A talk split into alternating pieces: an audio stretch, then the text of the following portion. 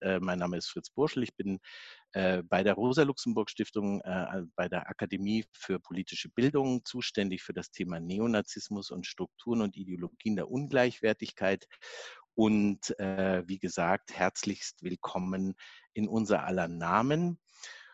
Äh, zum Ablauf, wir haben den Chat deaktiviert äh, für alle, äh, damit da äh, nicht zu viele, ähm, äh, wie soll ich mal sagen, unübersichtliche Diskussionen über zwei Stränge laufen. Unser Kommunikationstool ist das QA, das findet ihr unten in der Mitte. Äh, da könnt ihr das ähm, aufmachen Ihr seid herzlich eingeladen, erstens eure Fragen im QA zu stellen. Ihr könnt auch gerne kommentieren, wenn ihr wollt, aber äh, ihr könnt auch sehr, sehr gerne ähm, euch einfach nur mit einem Sternchen äh, dort melden, wenn ihr auch sichtbar gemacht werden wollt, um ein Statement, eine Frage abzugeben. Fühlt euch dazu ermuntert. Wir haben die Feststellung gemacht, äh, dass das nicht so gerne gemacht wird. Ähm, dadurch entsteht so ein bisschen ein starkes Missverhältnis zwischen uns, die wir sichtbar sind und sprechen, und euch, die ihr zuhört und im Grunde genommen nicht sichtbar werdet, höchstens durch schriftliche Fragen. Es würde vielleicht lebendiger sein, wenn ab und zu sich auch jemand aus der Zuhörerinnenschaft meldet, um ähm, ein, eine Frage zu stellen oder was auch immer. Ähm, wir möchten euch bitten, äh, besonders bei so einer Veranstaltung sowohl schriftlich als auch mündlich auf Netiquette zu achten und auch auf Fehlerfreundlichkeit. Ähm, so eine Online-Veranstaltung, ähm, jetzt inzwischen machen wir solche Dinge ja schon über ein Jahr. Ähm, nee, stimmt nicht, nicht über ein Jahr, aber fast ein Jahr und äh, fangen an, uns dran zu gewöhnen, müssen uns wohl auch dran gewöhnen und es sieht nicht so aus, als würde das in aller Kürze aufhören. Umso mehr müssen wir darauf achten, einen guten Umgang miteinander zu finden in, diesem, in diesen neuen Medien, in diesen neuen Sichtbarkeiten und Unsichtbarkeiten. Und ich freue mich, wenn wir uns da alle gut verstehen und wertschätzen. Was muss ich noch sagen? Ähm, na, mehr eigentlich nicht. Äh, wenn es Fragen gibt, ich sitze an dem QA. Ich werde jetzt erst nochmal die ganzen Leute, die auf die letzte Minute sich gerade anmelden, werde ich jetzt alle noch mit dem Link versehen. Aber dann äh, lese ich das QA und äh, stehe auch für Fragen äh, zur Verfügung, wenn ihr technische Probleme hat, äh, habt. Ähm, äh, Matze und ich sitzen hier und kümmern uns weitgehend hauptsächlich um euch und um euer Wohlbefinden. Ähm, ja, ich wünsche uns eine, einen spannenden Abend. Freue mich, dass wir das Buch Konformistische Rebellen hier vorstellen können und zwei äh, Vertreterinnen quasi aus der Autorinnen- bzw. Herausgeberinnenschaft da haben. Und ich übergebe an meine sehr geschätzte Kollegin Annika Taschke, die den Abend für uns moderieren wird. Vielen Dank dafür, Annika. Vielen Dank an Fritz. Genau, ich habe das Buch auch nochmal mitgebracht für alle, die es noch nicht gesehen haben. Ähm, darum soll es heute gehen. Konformistische Rebellen zur Aktualität des autoritären Charakters. Ähm, genau, Fritz hat gerade schon gesagt, ich bin Annika Taschke, Referentin für Zeitgeschichte bei der Rosa-Luxemburg-Stiftung und ähm, moderiere den Abend. Ähm, ich freue mich sehr. Ich ähm, habe letztens schon in der Vorbereitung gesagt zu den beiden Kolleginnen, die jetzt anwesend sind als Referentinnen heute, dass ähm, ich das Buch sehr spannend finde und auch froh bin, Politikwissenschaft studiert zu haben, um das Ganze irgendwie auch zu verstehen. Ich ähm, hoffe, dass wir das heute Abend genau so auch weitergeben können. Es ist äh, viel Text, es ist äh, sehr, sehr guter Inhalt und trotzdem auch zum Teil sehr schwierig. Deswegen versuchen wir als Rosa-Luxemburg-Stiftung heute eine Bildungsveranstaltung für alle hinzubekommen. Ähm, ich sage das so einleitend, weil ich hoffe, dass ihr deswegen auch gerne Verständnisnachfragen über das QA stellt. Wir sind bereit, alles zu beantworten, wenn es um Begriffe und äh, Definitionen geht, weil wir wissen, dass das sehr ähm, so ein bisschen braucht man ein bisschen Vorwissen, vielleicht aber auch nicht. Also wir sind da bereit und wir wissen genau, dass es Schwierigkeiten geben kann und sind dafür offen, eure Fragen zu beantworten. Ähm, jetzt möchte ich aber die beiden Referentinnen kurz begrüßen. Ich freue mich sehr, dass das klappt heute Abend und dass ihr aus den verschiedensten Regionen Deutschlands ähm, euch zuschalten könnt. Es gibt ja durchaus Vorteile von Online-Konferenzen, auch wenn ich gerne mit euch beiden in einem Raum gesessen hätte, mit den inzwischen 188 Teilnehmerinnen zusammen. Das wäre wahrscheinlich ein sehr spannender Abend geworden. Ähm, herzlich willkommen, Karin Stöbner. Du bist Professorin für Soziologie an der Uni Passau mit den Forschungsschwerpunkten kritische und feministische Theorie, Vorurteils- und Ideologieforschung sowie Antisemitismusforschung, Macht und Herrschaft in der globalen Gesellschaft und Autorin des Artikels im Sammelband, ähm, um den es heute gehen soll, ähm, autoritärer Charakter und Identitätspolitik vom Hass auf Differenz zum Identitätszwang Darüber reden wir gleich. Ähm, auch ein herzliches Willkommen an dich. Schön, dass du Zeit hattest und ähm, uns zu Hause sozusagen empfängst. Ähm, zweiter Referent ist Andreas Stahl. Ähm, Fritz hat es gerade schon angesprochen. Du bist Mitherausgeber des Sammelbands, seit Jahren in der politischen Bildung aktiv, äh, studierst Philosophie in Oldenburg und aktiv in der Gruppe Rosa Salon. Ähm, Du wirst anfangen bei der Veranstaltung. Ähm, das hatten wir so abgesprochen, vor allen Dingen mit dem Einstieg, wie dieses Buch entstanden ist, was die Idee dahinter ist. Vielleicht auch ein bisschen, warum es gerade aktuell ist. Wir merken auch, Fritz, ich sehe es, ich beobachte Fritz so im Auge, beantwortet weiterhin Anmelde-E-Mails. Das heißt, ähm, wir werden wachsen. Wir sind jetzt immer noch bei 188, habe ich auf dem Zettel. Ähm, was bedeutet, dass wahnsinnig viele Menschen daran interessiert sind, dieses Buch heute mit euch zu besprechen. Ähm, vielleicht kannst du sozusagen zum Einstieg was sagen. Also mein herzliches Willkommen an euch, mein herzliches Willkommen an alle Teilnehmerinnen. Ähm, ich freue mich, dass das klappt. Ich hoffe, dass alle gesund sind oder das zu Hause von der Couch oder vom, vom Fernseher mit beobachten können, ein bisschen politische Bildung auch im harten Lockdown mit uns mitzumachen. Ähm, das ist ja dann doch wichtig, den Austausch auch beizubehalten, gerade bei dem aktuellen sehr wichtigen Thema. Andreas, ich würde dir das Wort geben. Ja, vielen Dank. Hört man mich ganz gut oder reicht es? Okay. Äh, ja, das äh, äh, finde ich jetzt auch gerade sehr überwältigend mit der Anzahl der Leute. Deswegen bin ich jetzt doch ein bisschen aufgeregt, als ich dachte. Ich habe schon ein paar Mal gemacht, aber gut. Ähm, ja, also Vielen Dank nochmal für die Einladung und äh, wir, also auch die anderen Herausgeber und die Herausgeberinnen und ich denke auch Karin Stöckner freuen uns sehr über das große Interesse an dem Thema. Ähm, ich werde nun zu Beginn kurz darauf eingehen, wie die Idee zu dem Buch entstanden ist. Äh, dann skizziere ich kurz die Entstehung der Theorie des autoritären Charakters, äh, stelle das sozialdiagnostische Grundmodell, wie man es äh, vielleicht nennen könnte, kurz dar und benenne die zentralen Merkmale des autoritären Charakters oder des äh, Syndroms des autoritären Charakters. Ähm, und darauf aufbauend lässt sich dann hoffentlich auch verstehen, da hatten wir im Vorfeld kurz drüber gesprochen, äh, was mit dem Titel konformistische Rebellen auf sich hat. Äh, Karin Stöckner wird dann in ihrem Beitrag, wie auch gerade ja schon gesagt wurde, auf das spezifischere Thema des heutigen Abends, nämlich das Verhältnis von Identitätspolitik und autoritärem Charakter eingehen. Also wie kamen wir dazu, äh, diesen Sammelband zu veröffentlichen? Äh, die Idee zu dem Buch äh, oder die Entstehung des Buches geht zurück auf eine Veranstaltungsreihe, die wir mit unserer politischen Gruppe Rosa Salon im Herbst 2018 unter dem Titel Politische Psychologie heute, die Rückkehr des autoritären Charakters in Trier ausgerichtet haben. Auf diesen Titel werde ich gleich noch einmal kurz zurückkommen, weil er sich im Nachhinein, nach unserem Ermessen, wenn man den Anspruch der Theorie des autoritären Charakters ernst nimmt, in dieser Form eigentlich nicht halten lässt. Treffender müsste es dann so heißen, wie Lars Rehnsmanns Beitrag, äh, Lars Rehnsmanns Beitrag in dem Band Die Rückkehr der falschen Propheten. Zwei zentrale Gründe gaben den Anschluss äh, zur Ausrichtung der Reihe und dann auch zur Veröffentlichung dieses daraus hervorgegangenen Sammelbandes. Der erste Grund ist ein nach unserem Ermessen Mangel oder relativer Mangel an überzeugenden Erklärungen für die Attraktivität autoritärer und populistischer Parteien. Wie lässt sich also das unseres Erachtens irrationale Moment im Populismus und Faschismus überhaupt erklären? Viele neuere Analysen und Erklärungen können ähm, nach unserem Ermessen nur wenig äh, oder teilweise überzeugen, obwohl sie immer wieder auch wichtige Elemente zur Beantwortung der Frage nach der Attraktivität enthalten. Welche Erklärungsansätze gibt es dazu? Da könnte man jetzt äh, natürlich sehr weit ausholen und sehr viel ähm, diskutieren und das kann ich hier natürlich gar nicht äh, leisten.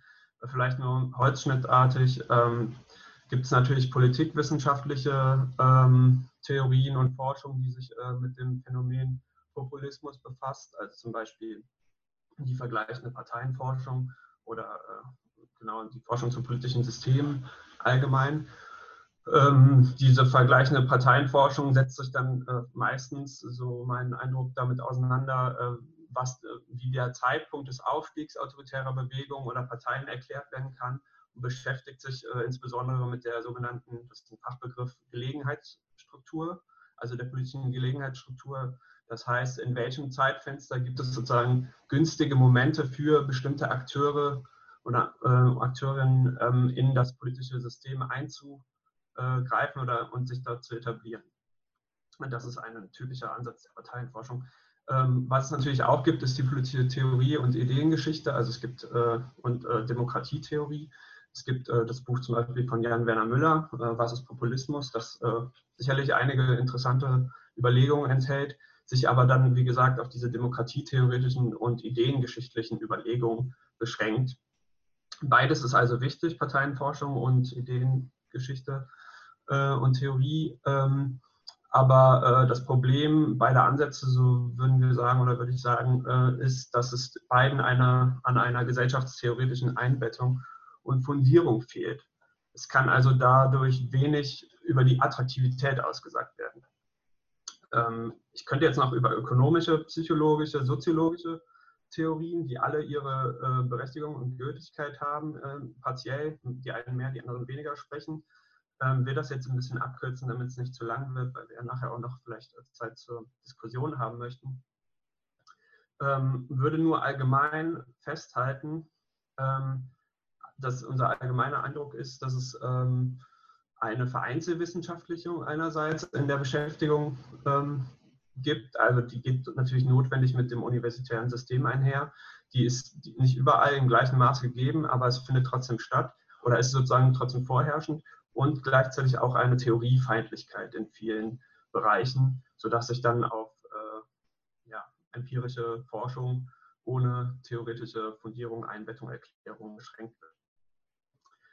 Äh, und kommen wir dann auch äh, schon zu einem großen Fortschritt, der äh, nach unserem Ermessen in der kritischen Theorie der Frankfurter Schule liegt, nämlich in der Verbindung von einem systematischen Gesellschaftsbegriff, der vor allem auf die Schriften und Theorien von Karl Marx äh, zurückgeht und äh, seine Kritik der politischen Ökonomie, verbunden mit einer entwickelten oder ausgearbeiteten und damals auch sehr modernen, weil die Psychoanalyse sozusagen ja erst gerade entstanden war, Anfang des 20. Jahrhunderts, einer entwickelten Subjekttheorie, also einer Theorie über das moderne Individuum.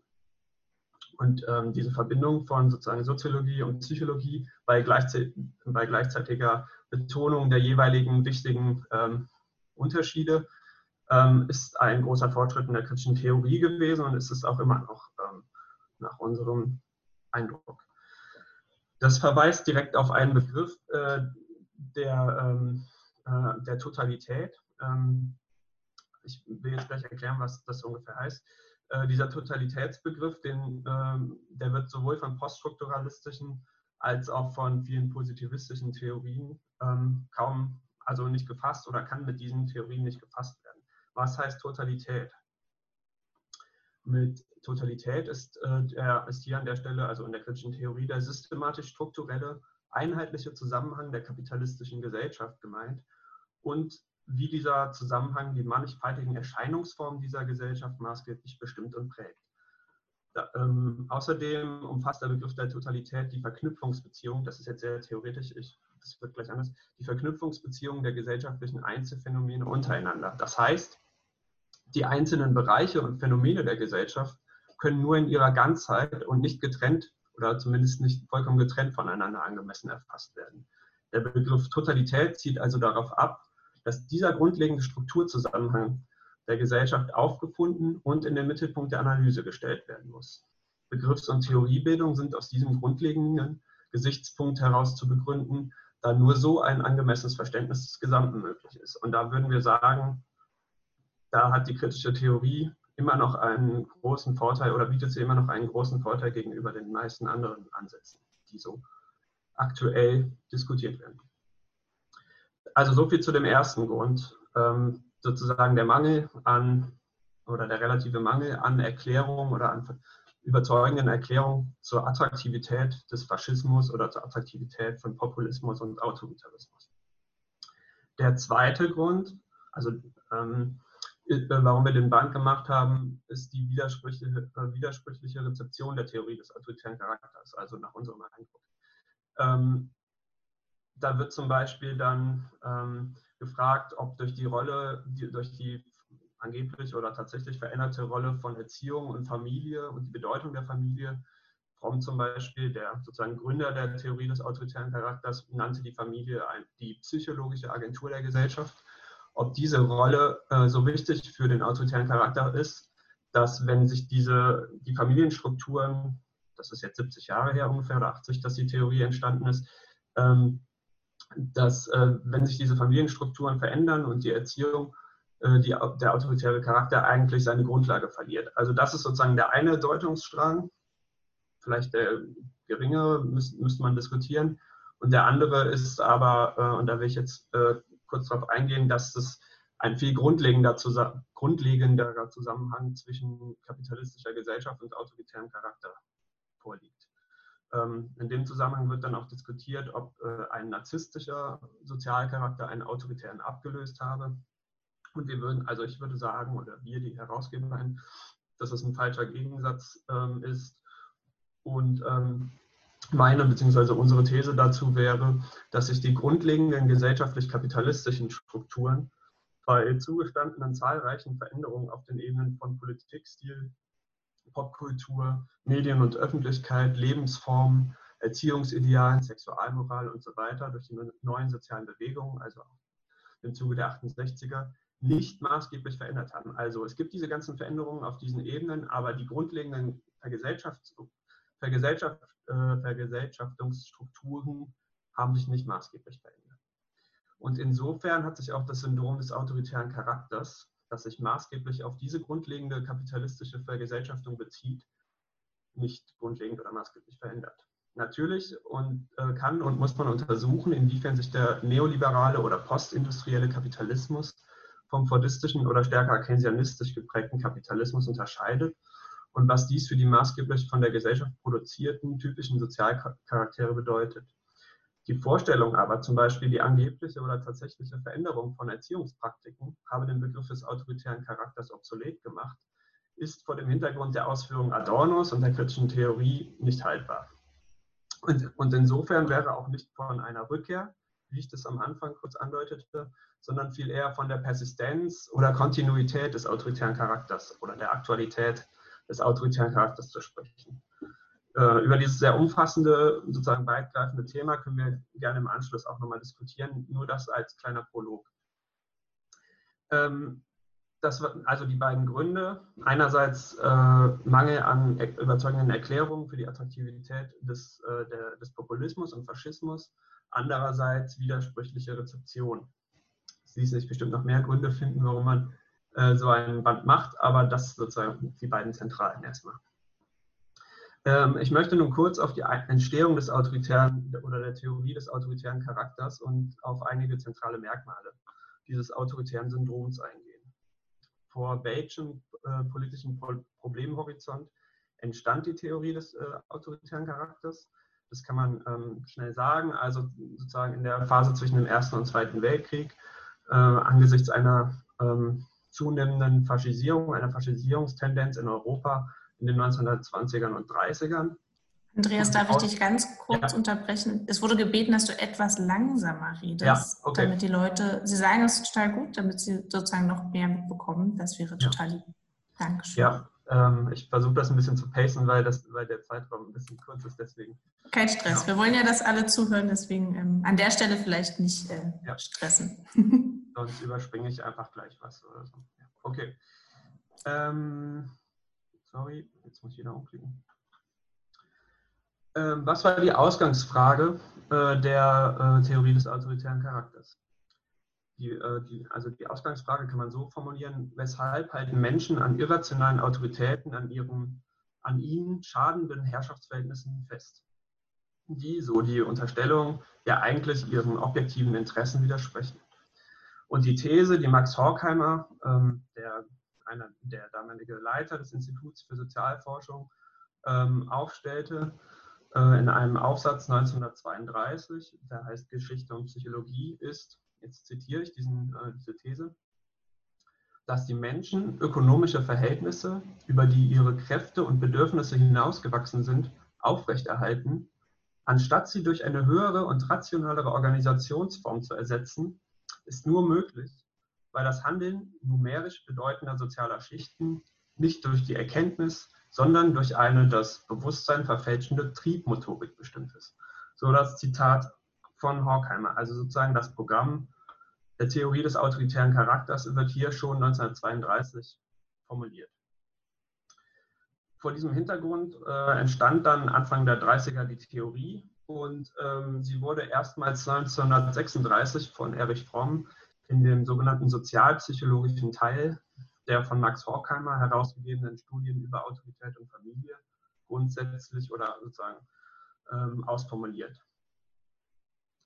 Die viel bekannteren und einflussreicheren Studien zum autoritären Charakter, die ja nur einen von fünf, einen von fünf Teilen der sogenannten Studies in Prejudice, also den Studien über das Vorurteil, ausmachten, waren dann eine Auftragsarbeit des American Jewish Committee und sind aus einem konkreten politischen Interesse heraus entstanden. Also dann in den 40ern erst, Anfang der 1940er, wo große Teile des äh, Frankfurter oder sozusagen ja, alle äh, Mitglieder des Frankfurter Instituts für Sozialforschung längst im Exil waren, also in die USA ähm, ausgewandert waren und dieses American Jewish Committee ähm, äh, sozusagen formulierte und finanzierte das Programm der, dieser Studies in Prejudice.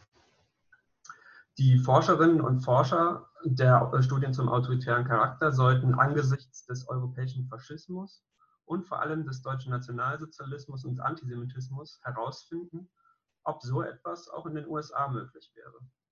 Wie groß also war das antisemitische und faschistische Potenzial in der am weitesten entwickelten Demokratie, den USA? Die theoretische Grundlage wurde im Vorfeld mit den Studien über Autorität und Familie gelegt und sollte dann in sehr umfangreichen Erhebungen der Studien zum autoritären Charakter, vor allem mit Blick auf den Antisemitismus, empirisch überprüft werden. Dazu arbeiteten die Forscherinnen und Forscher sowohl mit qualitativen als auch mit quantitativen Methoden, also einerseits mit Fragebögen, aber auch mit einzelnen Interviews oder Einzelinterviews. Und herauskam, dass auch in einer demokratischen Gesellschaft wie der US-amerikanischen autoritäre beziehungsweise potenziell faschistische und antisemitische Einstellungen weit verbreitet waren. Es zeigte sich, dass antisemitische Einstellungen oft mit einer tiefer liegenden autoritären Persönlichkeitsstruktur zusammenhängen und dass sich diese Struktur durch verschiedene Bevölkerungsschichten und Gruppen sowie politische Lager hindurchzieht. Sie also nicht nur unter Rechten, sondern ebenfalls unter den sogenannten Progressiven und mitten in der Gesellschaft zu finden was ist der autoritäre Charakter? Ein ähm, Bestimmungsversuch oder eine Kurzdefinition, die natürlich notwendig dann auch immer ihre sozusagen Lücken hat, aber könnte lauten, der autoritäre Charakter ist ein irrationale, irrationaler Bewältigungsversuch gesellschaftlich produzierter Ohnmacht. Ich wiederhole, ein irrationaler Bewältigungsversuch gesellschaftlich produzierter Ohnmacht. Ähm, ich habe jetzt dazu kurz äh, das sozialdiagnostische Grundmodell, das sich auch in dem Band findet, hier in einer Folie ähm, auch gemacht. Ich weiß nicht, ob das geht. Ich versuche das mal schnell hier. Das habe ich noch kurzfristig. Ähm, ah, okay, ist deaktiviert. Soll ich das, äh, soll, ich, soll ich da kurz warten oder soll ich das? Matze, genau, er würde dir das kurz freigeben. Ja, danke, okay. Und dann müssen wir nur eine Sekunde warten. Sorry, das habe ich eben noch kurzfristig eingefügt, weil ich dachte, es sei einfacher. Matze sagt, es sollte jetzt gehen. Du kannst es jetzt also nochmal probieren. Mhm. Klappt? Ja, ne? Ja, genau.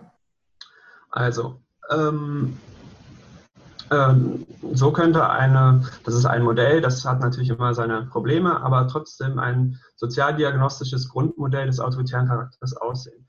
Also das heißt, ähm, man geht aus von der Situation des modernen Subjekts in der kapitalistischen Moderne oder kapitalistischen Gesellschaft. Es besteht eine negative Freiheit ohne Existenzsicherheit. Das heißt, der Kapitalismus ähm, hat die äh, Mitglieder der Gesellschaft äh, befreit von den personalen Abhängigkeitsverhältnissen der vorkapitalistischen Gesellschaft. Äh, gleichzeitig gibt es eine sachliche Abhängigkeit. Also man ist dazu gezwungen, seine Arbeitskraft zu verkaufen. Die meisten äh, zumindest äh, sind dazu gezwungen. Und ähm, äh, also um sich sozusagen selbst erstmal nur zu erhalten und zu überleben. Ähm, es gibt eine individuelle Verantwortung ohne Kontrolle der Lebensbedingungen und daraus resultiert, das ist jetzt alles recht ähm, sozusagen voraussetzungsvoll, aber damit man es vielleicht mal gelesen hat, ähm, und dann nachher auch mal darüber sprechen kann.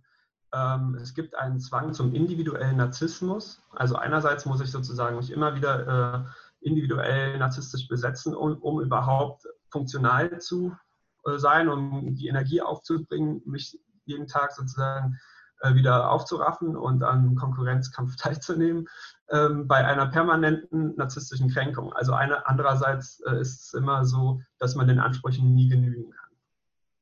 Ähm, daraus resultiert eine ideologische Verkennung der sozialen Bedingungen eigener Ohnmacht, so die These, und dann auch natürlich stark mit Bezug auf Marx Kritik der politischen Ökonomie und eine sogenannte sekundäre Unlust. Und äh, Erich Fromms, eines der wichtigsten Bücher von Erich Fromm heißt der Escape from Freedom und im Deutschen ist es die Flucht vor der Freiheit. Und ähm,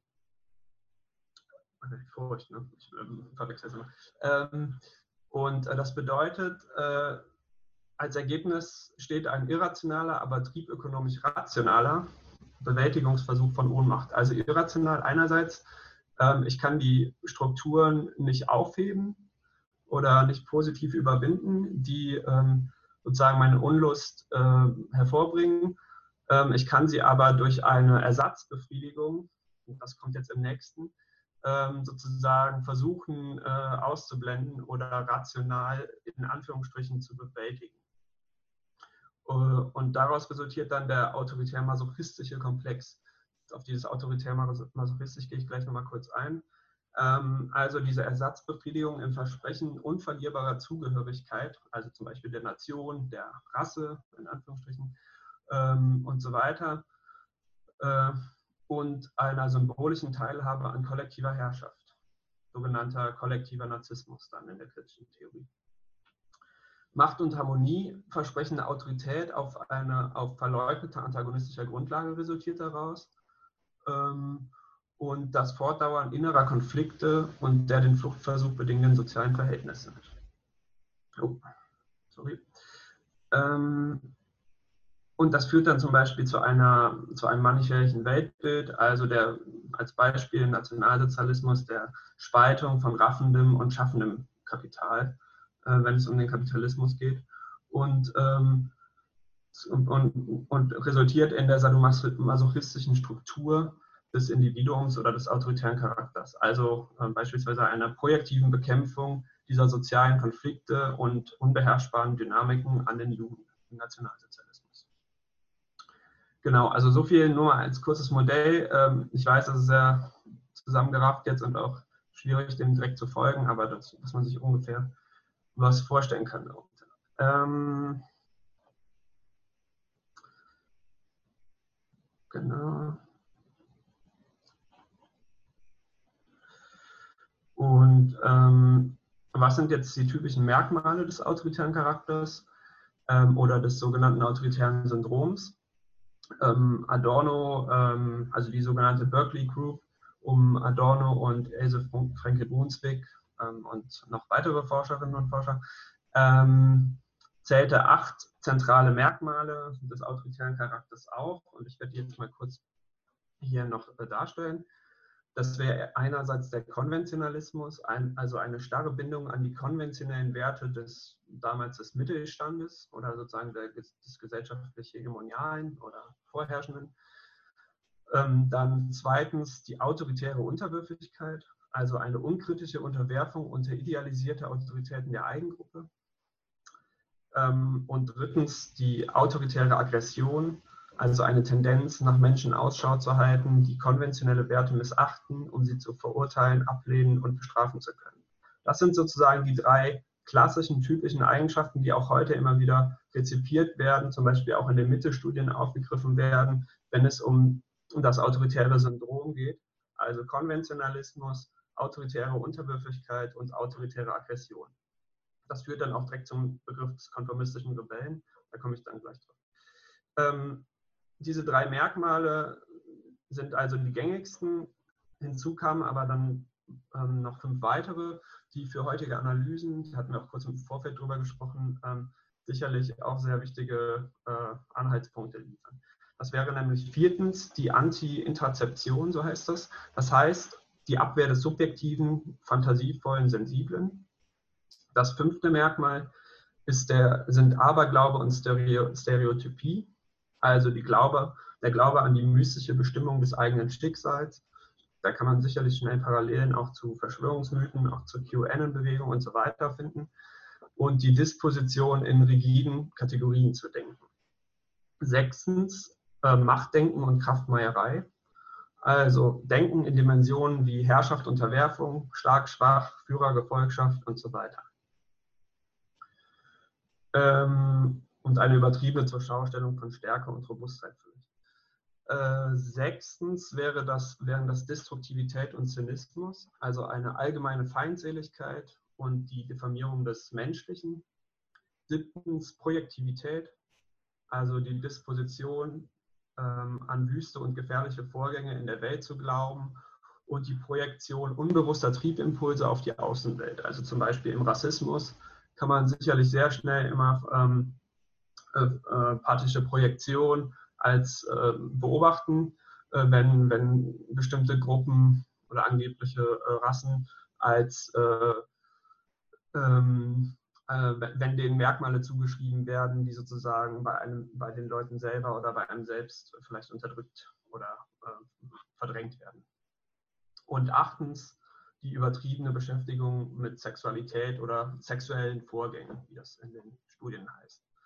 Darauf aufbauend, und ähm, ich komme jetzt auch schon zum Schluss meines Teils, ich weiß gar nicht, wie weit ich genau mit der Zeit bin.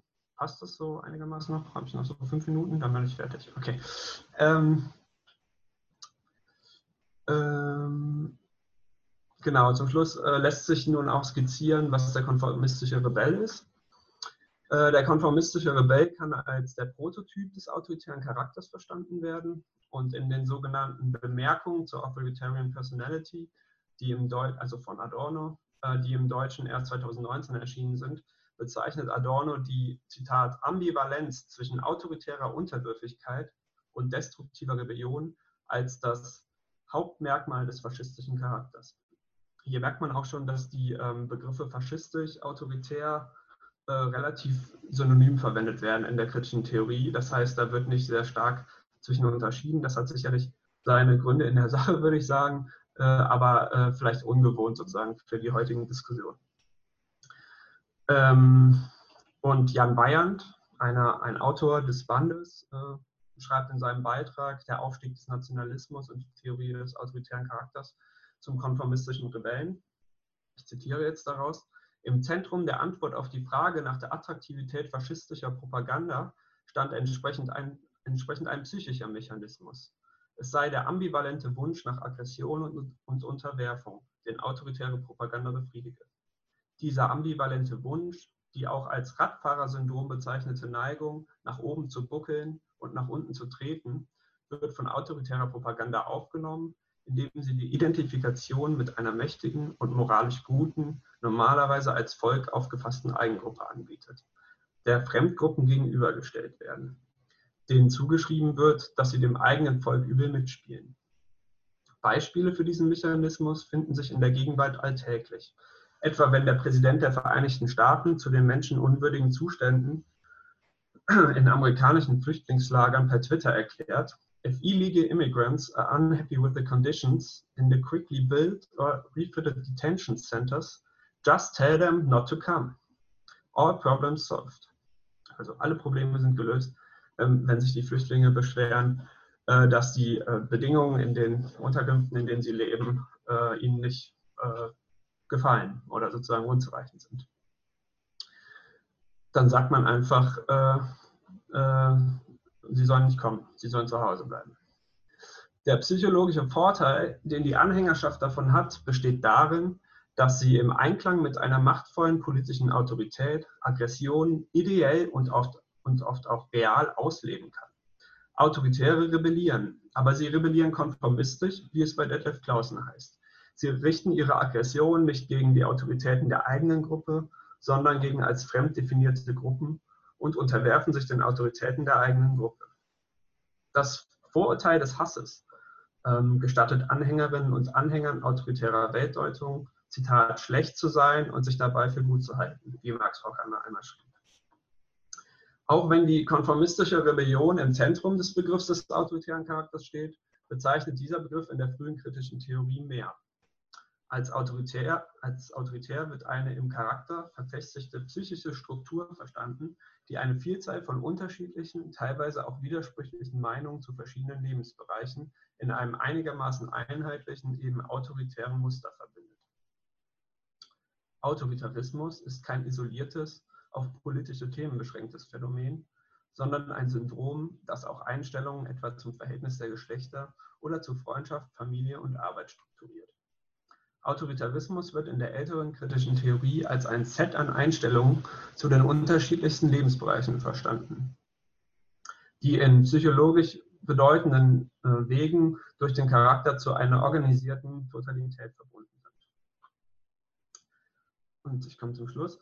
Äh, Jan Bayern bezeichnet die konformistische Rebellion in einem früheren, sehr erhellenden, wie ich finde, Buch von 2001 namens Adornos kritische Theorie des Objekts, unter anderem als das Kern des autoritären Syndroms. Hinzufügen würde ich, dass mit der autoritären Persönlichkeit ja nicht bloß Rechte, wie wir auch eben schon hörten, und erst recht nicht nur offen agierende Faschisten und Antisemiten, sondern das potenziell faschistische Individuum gemeint ist. Was Rechte betrifft, natürlich geht es ihnen um eine autoritäre Gegenrebellion gegen Liberalismus, Demokratie und so weiter. Rebelliert wird aber mit rigide konventionellen und autoritären, autoritären Normen gegen die sogenannte schwache Autorität, gegen den angeblich schwachen Staat, den verweichlichten Staat. Konventionalismus und autoritäre Aggression sind ja beiderseits auch schon Teil der sogenannten F-Skala, also der Faschismus-Skala, wie sie in den Studien zum autoritären Charakter ähm, entworfen wurde. Es geht diesen Rebellen also nicht um die Abschaffung autoritärer Herrschaftsstrukturen per se, wie es häufig unter Bezug auf die angeblich eingeschränkte Freiheit behauptet wird, sondern um den Austausch der falschen durch die richtigen Autoritäten. Und ich denke, vor allem der Punkt, dass es um das potenziell faschistische Individuum äh, geht, äh, führt jetzt auch vielleicht schon ganz gut über zu dem Teil von Karin Stöckner, ähm, wo es um Identitätspolitik und den autoritären Charakter geht. Genau, dann würde ich dir nämlich die beiden Fragen vorlesen. Die siehst du auch selbst ähm, bei, wenn du auf unten auf F&A gehst. Ich würde sie trotzdem einmal für alle vorlesen, damit ähm, die alle auch wissen. Ähm, und zwar fragt, fragt Matthias Wörsching, wodurch wird die ideologische Verkennung bewirkt? Durch den Fetischcharakter der Ware, die Verschleierung des Wesens von Wert, Arbeitslohn, Profit und so weiter. Ja. Ähm, und die zweite ja. Frage kann ich halt gleich noch mitstellen, äh, ist, ähm, kannst du nochmal wiederholen, welche Ambivalenz sieht Adorno im faschistischen Subjekt? Ja, ähm, also ich glaube, die Ambivalenz war genau, oder eine vielleicht eine Scheinambivalenz äh, war, glaube ich, das Zitat jetzt, ähm, dass, äh, dass das äh, Hauptmerkmal des faschistischen Individuums oder des Charakters bezeichnet, nämlich die Ambivalenz einerseits äh, die Ambivalenz zwischen Unterwerfung auf der einen Seite und sozusagen autoritäre Aggression. Äh, also die Unterwerfung ist das masochistische Moment im autoritären Charakter. Die Aggression ist das ähm, sadistische Moment, könnte man sagen. Und das ist ja erstmal, scheint sich das zu widersprechen, ähm, wenn es sich auf diese Stelle bezieht, von der ich jetzt denke. Ähm, aber es ist sozusagen zusammenhängend, notwendig zusammenhängend äh, im Begriff und im Phänomen des autoritären Charakters. Und äh, genau auf die Frage, die erste, würde ich einfach nur kurz äh, mit Ja antworten und sagen, ähm, das ist natürlich eine sehr, äh, nochmal ein ganz eigenes Thema und ähm, ich glaube, dass hier genau das gemeint ist, nämlich die ähm, äh, ideologische Verkennung bezieht sich äh, oder wird vor allem mit der Marx äh, Fetischcharakter-Kapitel ähm, erklärt äh, und natürlich mit der ganzen Diskussion, die damit zusammenhängt. Ähm, ich hoffe, das reicht erstmal. Genau, vielen, vielen Dank. Es kommen noch mehr Fragen rein. Wir würden die jetzt kurz aufheben, damit Karin die Chance hat. Es wurde nur gerade gesagt, das Modell befindet sich auf Seite 93 im Buch. Also wer das Buch schon hat, Ähm, Buchläden haben in Berlin ja noch offen. Das ist äh, nochmal ein Tipp an die Berlinerinnen und Berliner, zum nächsten Buchladen zu laufen und ein Buch zu kaufen. Ähm, genau, wir würden die anderen Fragen. Ich sehe noch die letzte Frage, da kann ich kurz darauf eingehen, okay. weil ich das angesprochen habe. Ähm, narzisstischer und autoritärer Charakter, äh, ob die miteinander verwandt sind. Ja, also ich würde sagen, ähm, das ist, das wird ein bisschen künstlich getrennt äh, in der ganzen Diskussion wo davon gesprochen wird, äh, dass der narzisstische Charakter zum Beispiel den autoritären abgelöst habe. Das mag auf einer oberflächlichen Ebene so erscheinen, aber der Begriff des autoritären Charakters ähm, enthielt schon immer zentral diese narzisstische Komponente, nämlich die, die, sozusagen das Verhältnis von einerseits narzisstischer Kränkung, wie ich das eben äh, gesagt hatte, und andererseits narzisst, äh, narzisstischer Selbstüberhöhung. Sorry, ich komme aus dem Rheinland und kriege das manchmal mit dem Essen nicht hin. Ähm, und, äh, und das ist angelegt im Begriff des autoritären Charakters, wie ihn Adorno und Co. schon formuliert haben. Und es gibt dazu ein sehr gutes Buch, wie ich finde, als Überblick, das sehr umfangreich ist, nämlich von Lutz Eichler. Das heißt System und Selbst. Ähm, und da geht er genau auf diese Frage auch ein, inwiefern Autoritarismus und Narzissmus immer ja, zwei Seiten einer Medaille oder wie auch immer sind. Und Autoritarismus sozusagen als die Radikalisierung des Narzissmus verstanden werden kann. Gut, ich, das vielleicht so viel. Sorry, Karin. Alles gut. Äh, vielen, vielen Dank. Ähm, ich würde gerne an Karin abgeben. Ähm, du beschäftigst dich in deinem Aufsatz mit der Frage nach Hass auf Differenz und Identitätszwang. Du ähm, kannst uns vielleicht erklären, was damit gemeint ist ähm, und uns einen Überblick verschaffen, auch über den Artikel, den du geschrieben hast und deine Forschung. Herzlich willkommen nochmal. Ja, hallo allerseits. Ich grüße ganz herzlich auch Wien, aus Wien, wo ich wohne ähm, und möchte mich gleich mal bedanken bei den Organisatoren und Organisatorinnen der Rosa-Luxemburg-Stiftung für die Einladung hier zu diesem Vortrag. Und dann natürlich mein besonderer Dank gilt auch Andreas und seinen Kollegen und Kolleginnen für die Herausgabe dieses wunderbaren, wichtigen und umfassenden Bandes, genau diesen.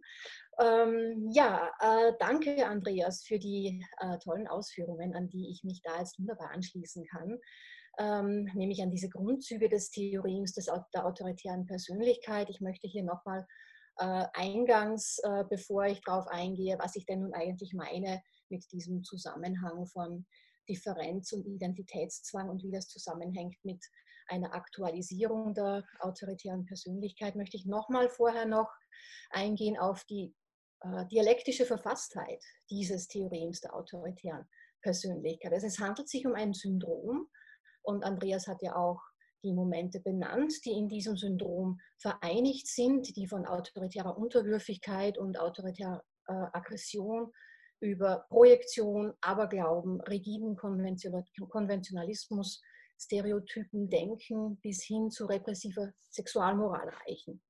Und diese Momente bilden eine mehr oder weniger dauerhafte Struktur im Individuum, und diese dauerhafte Struktur macht das Individuum für Autoritarismus anfällig. Also es müssen jetzt nicht alle Momente vertreten sein, sondern diese Momente vertreten in unterschiedlichen Mischverhältnissen, wenn Sie so wollen, auf. Und ähm, möchte auch noch äh, sagen, bin ein bisschen hängen geblieben, als Andreas sagte, dass autoritär und faschistisch ähm, mehr oder weniger synonym gebraucht worden wären in der Authoritarian Personality. Das mag ja in dem Buch stimmen und mag dort und da äh, auch so gewesen sein und wahrscheinlich dem spezifischen zeitlichen Kontext geschuldet sein. Ich würde aber sagen, dass wenn wir heute von autoritär sprechen, oder zumindest wenn ich von autoritär spreche, jetzt und im Folgenden, dann meine ich damit nicht automatisch, dass die so benannten äh, ich auch für definitiv faschistisch halten würde. Also es geht immer wieder auch um ein Potenzial äh, und es geht darum, ähm, dass auch Autoritarismus natürlich in unterschiedlichen Abstufungen in Erscheinung tritt und ähm, dass es äh, teilweise in Nutsche vorhanden ist und teilweise ganz manifest vorhanden ist. Manifest äußert sich der autoritäre Charakter jedenfalls im Antisemitismus, im Ethnozentrismus, im Rassismus, in der Ablehnung von sexuellen und anderen Minderheiten. Generell also kann man sagen, in einer Gegengleichstellung gerichteten Haltung. Und da wird nun der Hass auf Differenz bei einer gleichzeitigen Überhöhung des eigenen ähm, als eine ganz wesentliche Komponente des autoritären Charakters deutlich. Und es stellt sich hier natürlich die Frage, woher dieser Hass auf Differenz kommt und ob er heute noch besteht und wenn ja, wie er besteht und äh, wie Identitätspolitiken in diesem Zusammenhang zu beurteilen sind, die ja, kann man sagen, äh, scheinbar sehr großen Wert auf Differenz legen, auf die Anerkennung von Differenz. Also wie ist dieses Verhältnis? Darauf möchte ich hier äh, heute eingehen und dabei auch zeigen, worin die Modernität des autoritären Charakters gelegen ist. Warum er also Ausdruck der fortgeschrittenen Moderne ist und nicht einfach auf andere Gesellschaftsformationen umgelegt werden kann. Also die Authoritarian Personality ist eindeutig eine zeitdiagnostische Studie, ist, äh, wie Andreas ausgeführt hat, zu Beginn der 1940er Jahre in einer zur damaligen Zeit fort, einer der fortgeschrittensten demokratischen Gesellschaften durchgeführt worden. Und auch da ist man auf dieses autoritäre Potenzial gestoßen. Und äh, wenn wir heute dieses äh, Konzept heranziehen, müssen wir natürlich Veränderungen in Betracht ziehen, äh, gesellschaftliche Veränderungen in Betracht ziehen. Hat ja Andreas auch alles äh, schon ähm, ausgeführt. Das spezifische Moderne aber, auf das die Authoritarian Personality anspricht, ist nicht zuletzt die bestimmte Gestalt des Individuums, ähm, die da gefordert ist. Und äh, dieses, diese bestimmte Gestalt des Individuums hat sich halt mal erst mit der bürgerlichen Gesellschaft entwickelt und zum, äh, also die Vorstellung des Individuums als eines Trägers von Autonomie, Freiheit und Gleichheit. Ähm, dabei ist aber auch zu betonen, dass es den Autoren und Autorinnen der Studien zum autoritären Charakter weniger um die Einstellungen einzelner Individuen ging, sondern vielmehr um eine viel allgemeinere Eigenschaft der sozialen Ordnung, eine allgemeinere Eigenschaft der politischen Kultur, die sich in der Persönlichkeitsentwicklung der, äh, der Individuen niederschlägt. Und dieser Niederschlag des Allgemeinen im Besonderen, dieser Niederschlag des Gesellschaftlichen im Individuum findet gerade in Form einer Internalisierung irrationaler Aspekte statt. Solcher irrationalen Aspekte, die die moderne Gesellschaft eben ausgebildet hat und die diese moderne Gesellschaft auszeichnet. Die Ambivalenzen wurden ja auch schon genannt und auf die werde ich später auch noch genauer eingehen.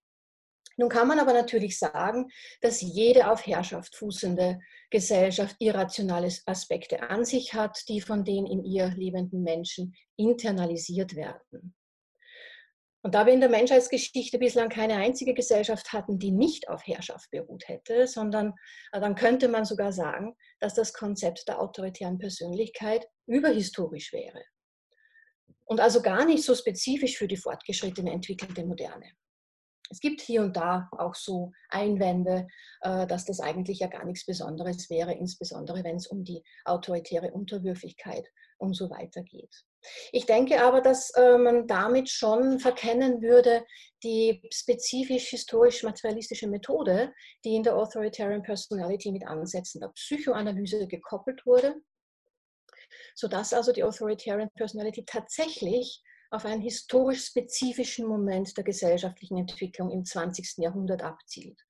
Und dieser Moment ist zwar nicht unvermittelt, dieser Moment des, des Einbruchs von, des Faschismus, des Nationalsozialismus in Europa, ist zwar nicht unvermittelt vom Himmel gefallen, lässt sich aber auch nicht aus einer notwendigen Entwicklungslogik des Gesellschaftlichen heraus ent entwickeln oder analysieren.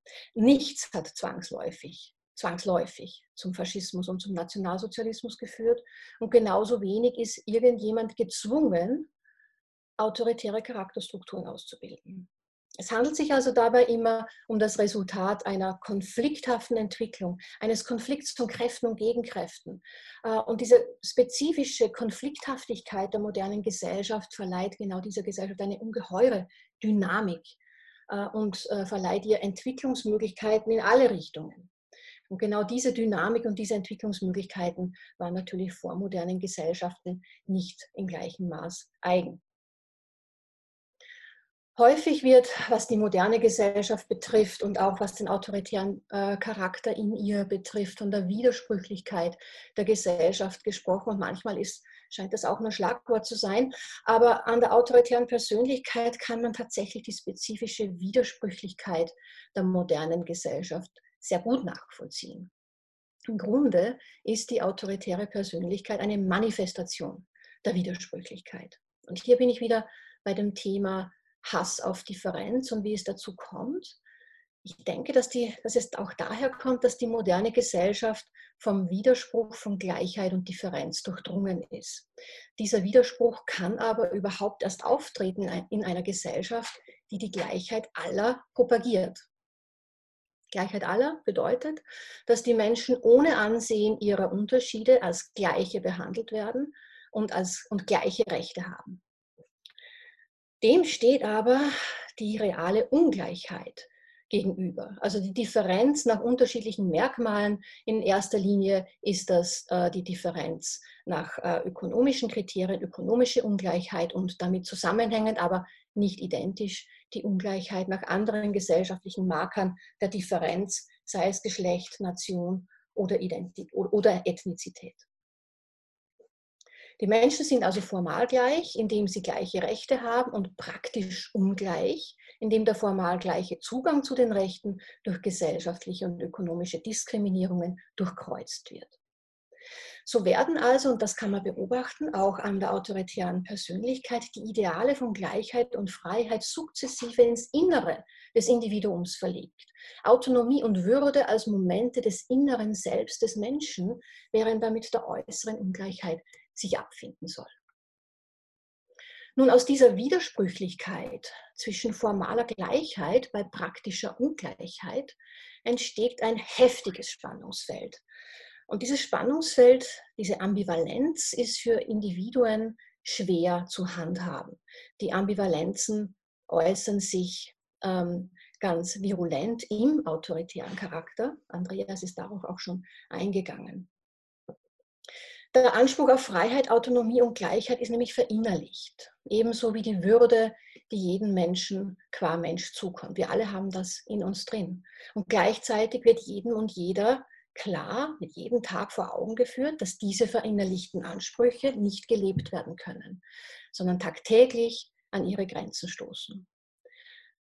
Und diese Ambivalenz ist also etwas spezifisch Modernes. Die autoritäre Persönlichkeit versucht nun, diese Ambivalenz in eine Richtung hinaufzulösen.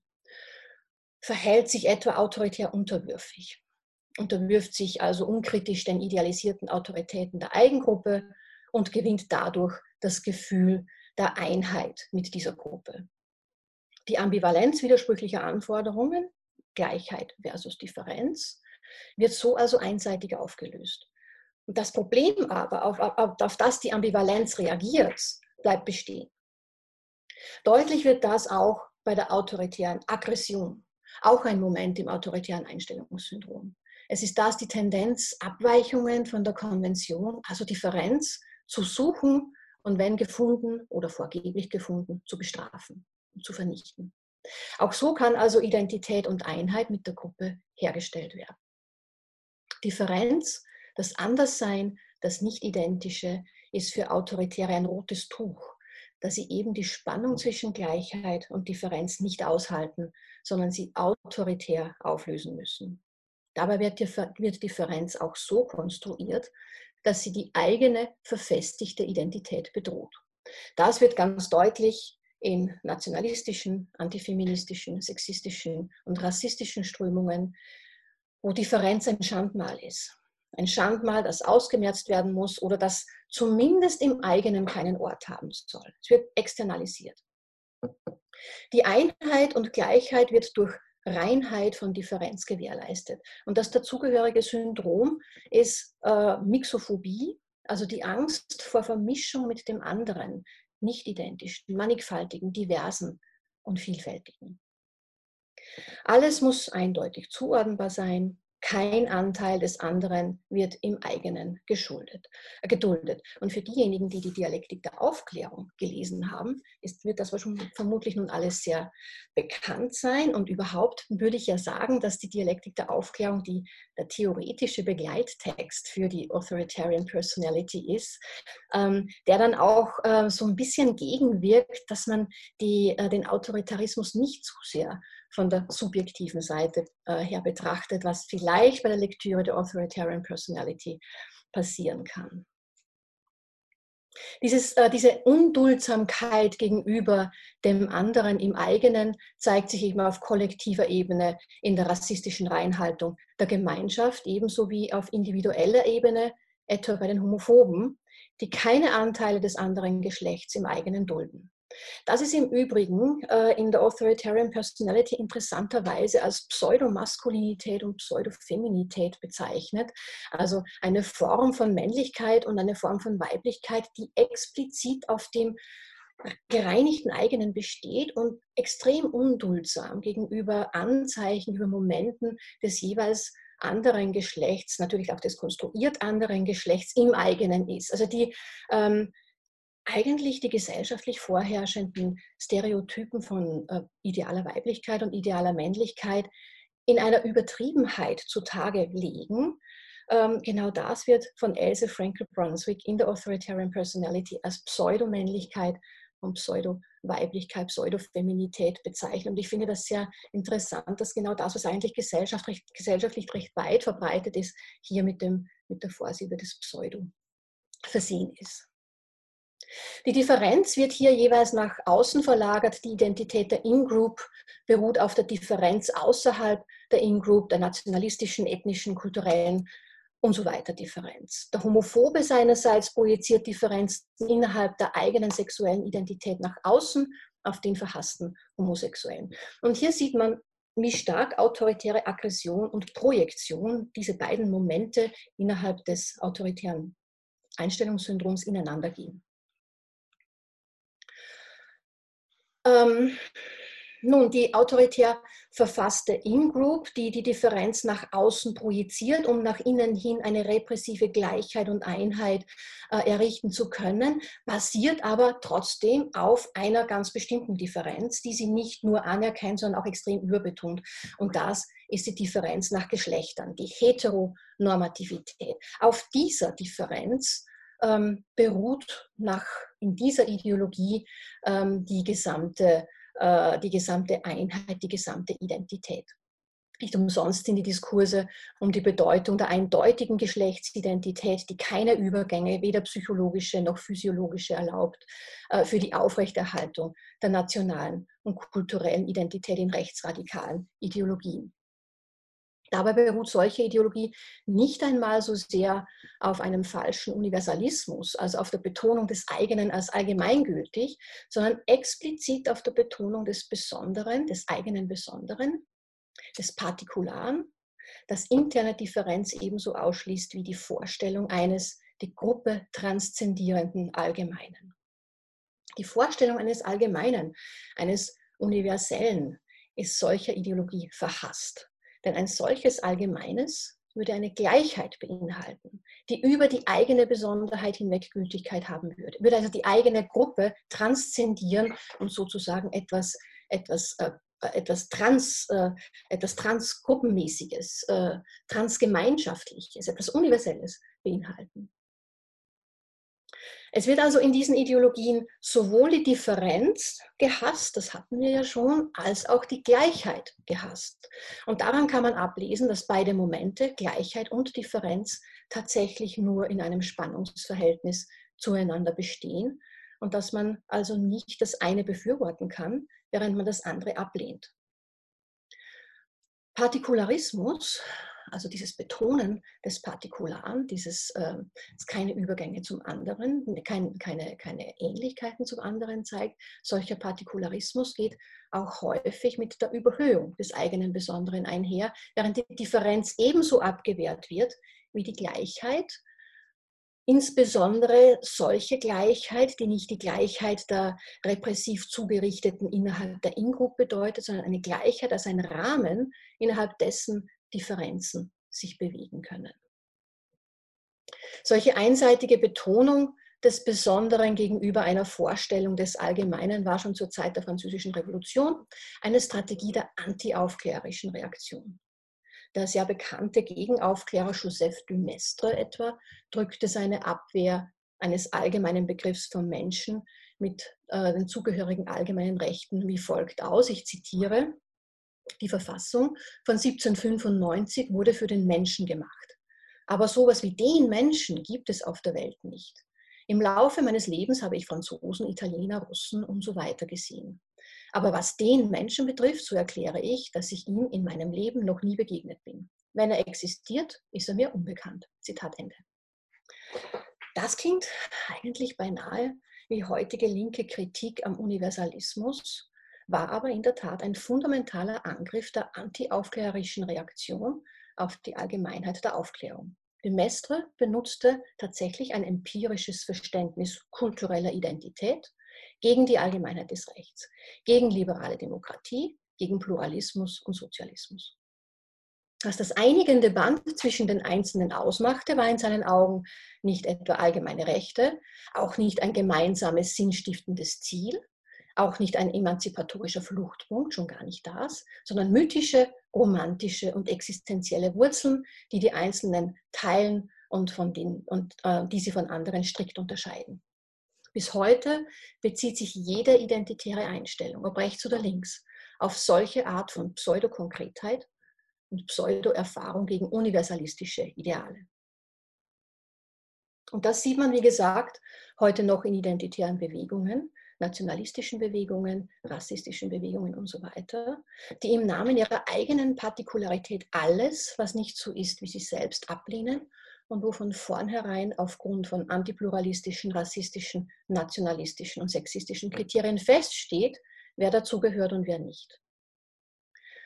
Partikularistische und antiuniversalistische Identitätspolitik hat also ihren Ursprung in der rechten antiaufklärerischen Ideologie und ist nach wie vor sehr breit vertreten in rechten, rechtsextremen, rechtsradikalen Ideologien. Das mag verwundern, wird doch heute Identitätspolitik hauptsächlich mit den Linken in Verbindung gebracht. Und tatsächlich ist linke Identitätspolitik auch extrem skeptisch wenn nicht ablehnen gegenüber dem Gleichheitspostulat der Aufklärung und den Konzepten des Universalismus. Eben weil sich hinter diesen Konzepten des Individualismus allzu häufig die Macht der hegemonialen Partikularität versteckt. Die hegemoniale Partikularität, also jene Partikularität, die ähm, die Macht hinter sich weiß, und das ist die des weißen Mannes, weißen heterosexuellen Mannes aus der Ober- oder mittlerweile auch der Mittelschicht. Und diese hegemoniale Partikularität erhebt für sich den Anspruch auf Allgemeingültigkeit. Differenzen nach Race, Class, Gender, Ethnicity, Culture, Age, Ability und so weiter haben in diesem eingeschränkten Verständnis von, des Universellen keinen Ort, keine Stimme, keine Rechte. Dieses Universelle ist also alles andere als universell und wird deshalb zu Recht in linken Identitätspolitiken ein falsches Universelles genannt. Deshalb haben Identitätspolitiken, die die Interessen solcher Gruppen in der Gesellschaft in den Vordergrund rücken, die in diesem falschen Universellen keinen Ort und keine Stimme haben, einen emanzipatorischen Effekt, wenn sie nicht, wie rechte Identitätspolitiken, den Ausschluss verfestigen wollen. Die Gefahr des Ausschlusses und des Abgleitens in Partikularismus ist natürlich auch bei linken Identitätspolitiken gegeben, insbesondere dann, wenn sie kulturelle, ethnische, genderspezifische und so weiter Identitätskategorien essentialisieren und als quasi authentischen Ausdruck einer Gruppe verstehen. Anstatt auf die gesellschaftlichen Herrschaftsstrukturen zu reflektieren, die doch überhaupt erst zu den Kategorisierungen nach Race, Gender, Ethnicity, Sexuality und so weiter führen. Eine Herrschaftskritik muss nämlich auch immer eine Kritik an Identitätskategorien beinhalten.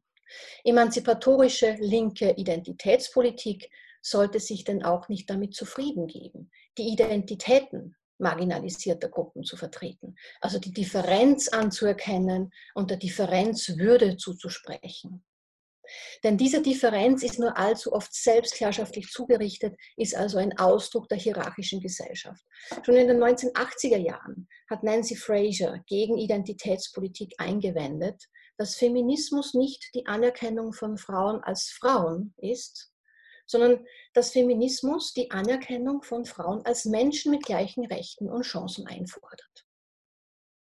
Dann wird nämlich auch ersichtlich, dass Frauen nicht nur als Frauen diskriminiert und beherrscht werden, sondern auch als Angehörige ethnischer und kultureller Minderheiten, als Arbeiterinnen oder prekär Beschäftigte, als Arbeitslose, als Mütter ebenso wie als solche, die sich der Reproduktion verweigern und als Angehörige von Kulturen und Religionen, innerhalb derer sie selbst wiederum Diskriminierung erfahren. Das also ist den, ähm, das also in den Lebenssituationen von Frauen die Totalität der Gesellschaft als umfassender Herrschaftszusammenhang wirkt und dass diese Totalität nicht auf ein partikulares Moment eingeengt werden kann. Und Andreas ist vorhin ja schon auch eingegangen auf den Begriff äh, der Totalität. Es ist Totalität ein, die Einheit des Nicht-Einheitlichen, die, Einheiten, die Einheit des Brüchigen. Und Totalität würde ich auch immer als einen Pluralbegriff in dem Sinn verstehen, dass wir damit nicht meinen, dass das alles gleichgeschaltet, dass alles vereinheitlicht wäre, sondern das ist ein, der Sog eines Systems, der alles hineinzieht und äh, auch in widersprüchlichen Einheiten äh, hier verortet ist.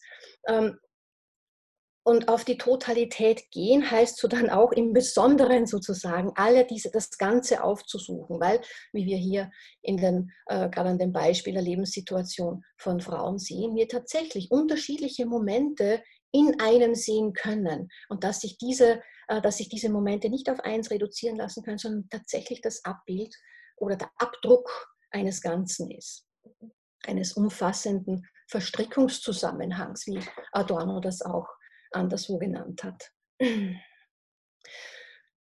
Aber zurück zum Begriff der Identitätspolitik, der ja mittlerweile als Kampfbegriff verwendet wird und dabei gehen leider wichtige Bedeutungsgehalte und notwendige Differenzierung häufig verloren. Tatsächlich würde ich nämlich sagen, dass es autoritäre Identitätspolitik gibt und äh, emanzipatorische Identitätspolitik. Aber wann trägt nun eine Identitätspolitik, ob rechts oder links, autoritäre Züge? Die Antwort ist, glaube ich, gar nicht so schwierig, nämlich dann, wenn sie die bestehenden Strukturen der Konstruktion von Differenz und des Ausschlusses von Differenz bestätigt oder verstärkt und sei es im Namen der Differenz selbst. Wenn also die Gruppenidentität als eine mit festen Grenzen und als homogen und einheitlich gedacht wird. Wenn die Gruppenidentität keine Widersprüche und Uneinheitlichkeiten erlaubt. Wenn ähm, Gruppenidentitäten so konzipiert sind, dass Individuen voll und ausschließlich mit der Gruppe identifiziert werden. Wenn keine Reibungsflächen, keine Widersprüche möglich sind.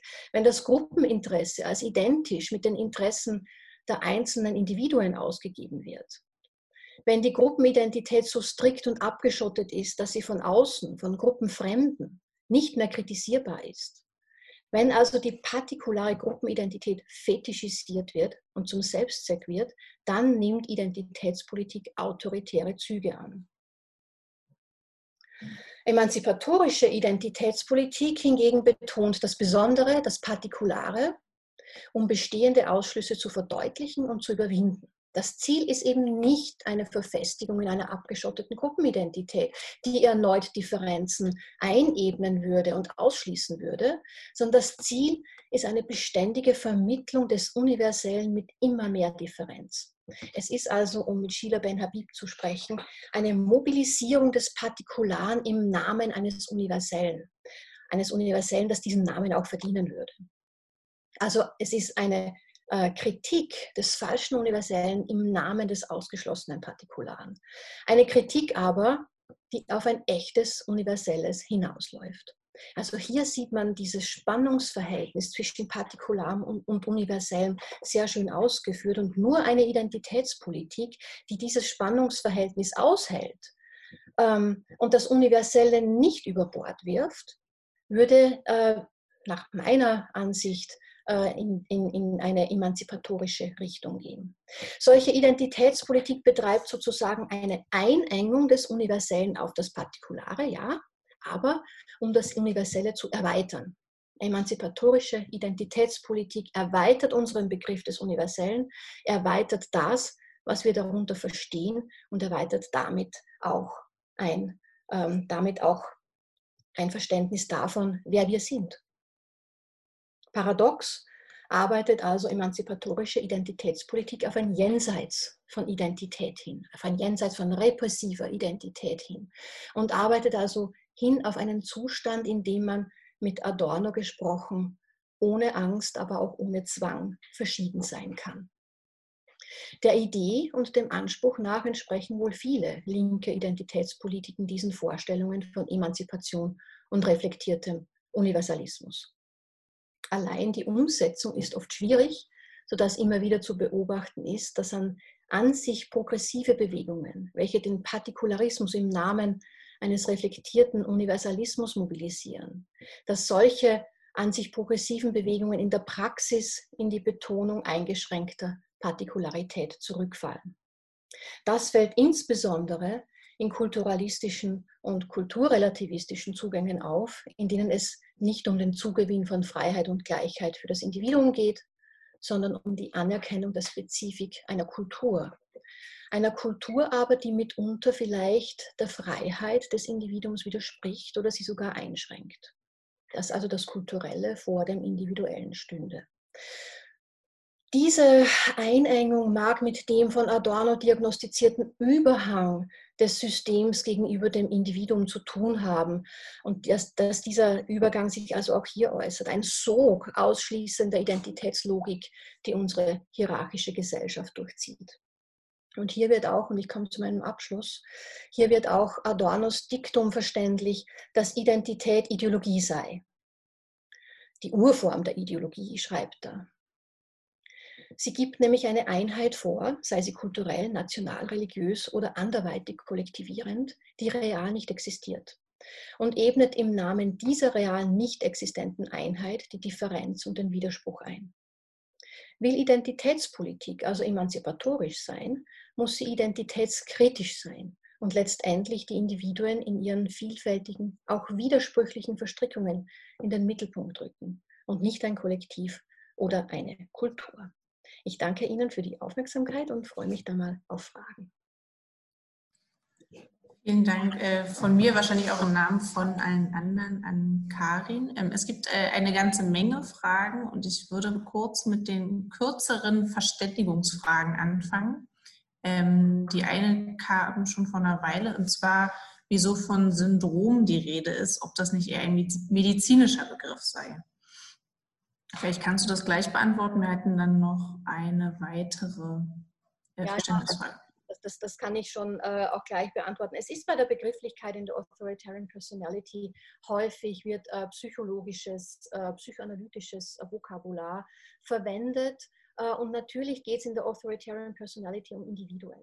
Es, wurden, es wurde an Individuen selbst erfragt und es ging um die äh, um das, Potenzial, das faschistische Potenzial dieser Individuen. Das wurde, äh, dieses, das wurde aber nicht individualisiert in dem Sinne, dass es als individuelle Pathologien gesehen wurde, zufälligerweise so oder so, sondern als eben Niederschlag einer, einer, einer politischen Kultur. Und Syndrom deshalb, weil es etwas Bewegliches ist, das man nicht zurückführen kann, nicht festmachen kann an, eine einzige, an ein einziges Moment, wo man es dann packen kann, sondern an unterschiedliche Momente, die unterschiedlich zusammenwirken, je nach Konstellation. Es ist auch tatsächlich sehr, äh, sehr flexibel. Es gibt auch den Ausdruck des flexiblen Charakters, der auch da hineinfällt. Also deshalb äh, der, der Ausdruckssyndrom in diesem Zusammenhang. Okay, wir machen weiter. Ich lese die Fragen vor. Du kannst, wie gesagt, unten auch bei F&A oder Q&A gucken, weil die Fragen zum Teil sehr lang und sehr komplex sind, aber trotzdem möchte ich gerne das für Sie versuchen zu beantworten. Und zwar ist die erste Frage von TT.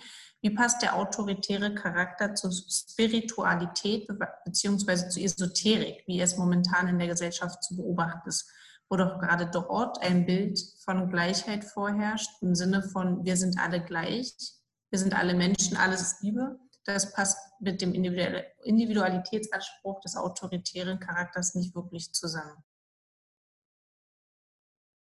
Ich glaube, dass da auch Andreas dann noch äh, einiges äh, zu sagen wird können. Ich denke aber nun mal, äh, dass, es, ähm, dass der autoritäre Charakter ja überhaupt keinen Individualitätsanspruch hat. Ich glaube, das war jetzt gerade vielleicht ein Missverständnis. Wenn das so ähm, verstanden wurde, äh, dann wollte ich das so nicht ausdrücken. Es ist tatsächlich so, dass der autoritäre Charakter eine Reaktion auf die immer schwierigeren Bedingungen der Individualisierung ist. Dass also die gesellschaftlichen Verhältnisse sich so gestalten, dass es für die Einzelnen immer schwieriger wird, Individualität auszubilden, während aber von der Gesellschaft selbst permanent ähm, die Forderung an sie herangetragen wird, Individualität auszubilden. Und das sieht man in der heutigen Gesellschaft noch viel äh, deutlicher als in, äh, in vergangenen Gesellschaften. Heute wird es wirklich, wird die Austauschbarkeit die Fungibilität der Einzelnen ähm, immer deutlicher vor Augen geführt. Die Einzelnen wissen das auch, die machen sich im Grunde überhaupt nichts vor. Und gleichzeitig aber müssen sie ständig individuell sein, müssen sie ständig sich selbst als, äh, als einzigartig neu erfinden, jeden Tag am besten. Und genau daraus entsteht auch dieser Druck, genau daraus entsteht das, diese Ambivalenz und genau daraus entsteht das, was dann auch anomische äh, Tendenzen, also diese, Auf, diese, diese Auflösung von bindenden Werten und Normen äh, mit sich bringt. Und die Flucht aus dem, äh, aus diesem aus diesem Pseudo-Individualismus, muss man ja sagen. Ist ein Fake-Individualismus. Wird, wird, da wird mitgespielt, da muss mitgespielt werden, anders geht es gar nicht. Aber die Flucht daraus ist dann eben zu kollektivierenden Tendenzen, die auch in, äh, in, in esoterischen äh, Zusammenhängen sich zeigen. Und ich würde dann sagen, wir sind, wenn es da heißen soll, wir sind alle gleich, wir sind alle Menschen, ist das was unglaublich Kollektivierendes. Und der einzelne Individuum hat da ja gar nicht mehr mit einem, seinen eigenen Wünschen mit seinen Widersprüchen und so weiter, hat hier eigentlich gar keine Möglichkeit mehr, ähm, sich zu artikulieren, eine, eine, äh, eine Möglichkeit zu finden, sich tatsächlich zu individuieren. Also nochmal, ich glaube, das Missverständnis lag darin, dass es bei äh, autoritären Charakter eben gerade um die Abwehr des Individuellen geht. Andreas, möchtest du ergänzen? Genau, ähm, Karim hat eigentlich schon alles dazu gesagt. Also ich würde auch sagen, vielleicht auch dieses äh, man könnte es vielleicht auch nennen, sozusagen das Aufgehen in der Wärme der Gemeinschaft oder sowas. Ne? Also das ist ja in, in allen, ähm, ist ja auch in dem Nationalismus, äh, der, äh, der ähm, immer im Zusammenhang mit dem autoritären Charakter analysiert wird, ja auch ein ähnliches Phänomen. Und ich wollte noch einen ähm, Literatur oder was auch immer Hinweis dazu geben. Und zwar gibt es äh, jemanden, der dazu, glaube ich, promoviert, genau zu dem Thema autoritärer Charakter und Esoterik. Jerome Seeburger, glaube ich, also gibt es auf jeden Fall ein Paper, äh, kann man auch mal googeln, äh, da gibt es mehr zu dem Thema. Ja. Sehr interessant. Ich würde gleich bei dir fragen, weil direkt eine Frage an dich gestellt wurde, Andreas, äh, die sehr lang ist. Du kannst sie mitlesen. Ich würde sie trotzdem für alle ZuschauerInnen nochmal vorlesen. Du sprachst vorhin über die fünf Bände der Studies in Prejudice. Heute ist sicher die Studie zur autoritären Persönlichkeit der bekannteste Band. Aber in eurem Sammelband widmet sich Lars Renzmann ja auch einem anderen der fünf Bände, den Studien von Löwenthal und Gutermann zu falschen Propheten. Während Adorno und Co. den Blick auf das potenziell faschistische Individuum richten, widmet sich Löwenthal intensiv den faschistischen Agitatoren welche Bedeutung haben, gerade vor dem Hintergrund der Querdenkenbewegung und Co., heute diese und andere inhaltsanalytischen Arbeiten der kritischen Theorie, die zentrale Motive und Funktionsweise von Propaganda untersuchen? Was lässt sich daraus über zeitgenössische antisemitisch, antisemitische Agitation lernen? Ja, das, also das ist eine sehr gute Frage ähm, und ähm, auch alle schon einige wichtige Punkte sozusagen aufgegriffen. Ähm, ich habe das in ein paar Buch, Vorstellungen auch schon mal ähm, näher vorgestellt. Äh, das bildet sozusagen, also ich weiß nicht, ich glaube, man könnte so ein bisschen analytisch das trennen sozusagen zwischen den, zwischen den Empfängern der Propaganda, also das lässt sich natürlich nicht durchhalten, aber das sind ja sozusagen, wo, worauf zielt die faschistische Propaganda ab? Auf, ähm, auf den autoritären Charakter sozusagen, der das aufnimmt und dann in, in dem Sinne der Agitatoren ähm, vorantreibt.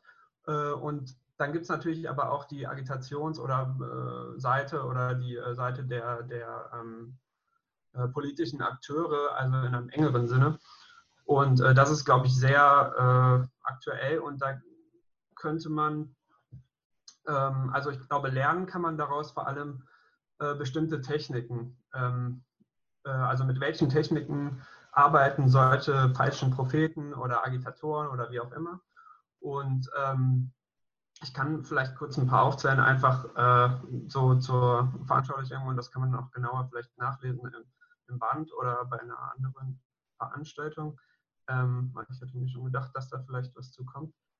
Ähm, also Löwenthal, Leo Löwenthal, der das sehr ausgearbeitet hat, ähm, hauptsächlich, der hat sozusagen ähm, Propagandamaterial, Agitationsreden im Radio und so weiter von bestimmten ähm, Leuten äh, untersucht in den USA zur ähnlichen Zeit und äh, hat äh, acht sozusagen Hauptmotive oder acht sehr wichtige Motive herausgearbeitet, also eigentlich 21, aber ich nenne mal die acht, die Lars Rehnsmann auch aufgreift. Ähm, und zwar ist es einerseits so eine Selbstinszenierung als wahrer Demokrat. Also das, das kennt man ja ne, die, von Politikern, ähm, die da, das sind äh, die korrupten Eliten und so weiter. Ich bin ein wahrer, wahrer Mann des Volkes, ein wahrer äh, Demokrat.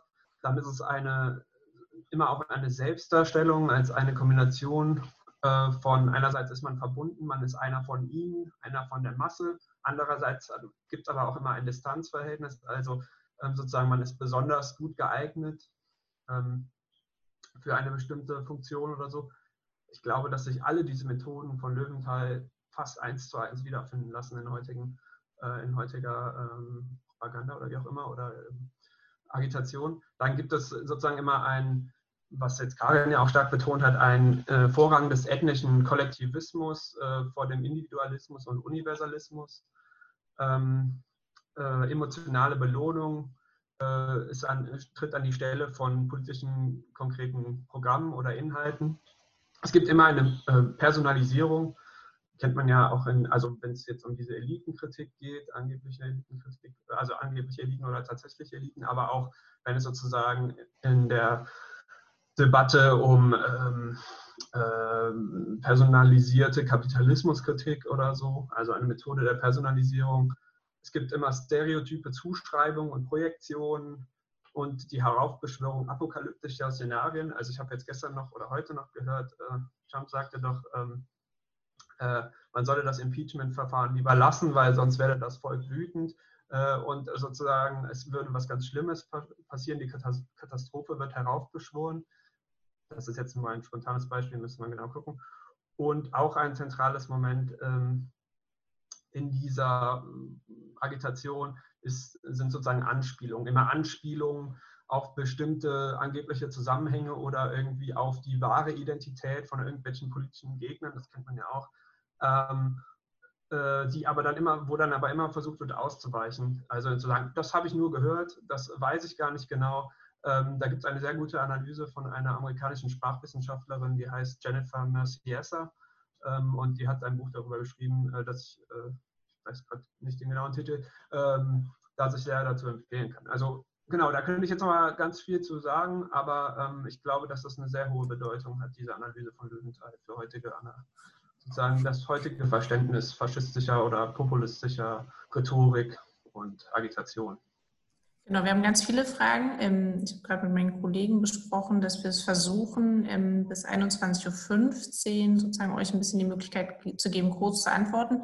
Und ich würde euch am Ende nach ein paar Fragen auch nochmal die Möglichkeit geben, euch eine auszusuchen, ähm, wo ihr sagt, okay, das, äh, das will ich jetzt schon auf jeden Fall nochmal beantworten. Karin, an dich äh, trotzdem vielleicht die Frage, die bei mir ganz oben steht. Führt die Psychologisierung und die Betonung der Irrationalität nicht zu einer Verlagerung eines gesellschaftlichen Problems in Subjekt und auch zu einer Vereinfachung? Führt eine solche Haltung nicht ferner auch bei uns, also in Anführungsstrichen, zu einer Art intellektuellem Wohlfühlen nach dem Motto, wir sind nicht die Irrationalen, die es durchschaut haben? Vielleicht magst du darauf kurz ja. eingehen und wie gesagt, wenn du schon mal durchgescrollt hast und sagst, du willst noch eine zweite mit beantworten, dann wäre das möglich, aber ansonsten machen wir es hier, versuchen es etwas schneller durchzureiten. Ganz kurz auf diese Frage. Das ist natürlich auch immer eine, ein Einwand gewesen, der dort und da zu Recht, wie ich finde, äh, gegen die autoritäre Persönlichkeit ein, vorgebracht wurde. Das ist eine Psychologisierung, wie auch äh, die Fragestellerin das äh, beschreibt eine Psychologisierung gesellschaftlicher Verhältnisse. Und deshalb habe ich auch äh, darauf hingewiesen, dass man im Grunde die Dialektik der Aufklärung als theoretischen Begleittext, als gesellschaftstheoretischen Begleittext zu insbesondere die Elemente des Antisemitismus, als theoretischen Begleittext zu ähm, der Authoritarian Personality lesen sollte.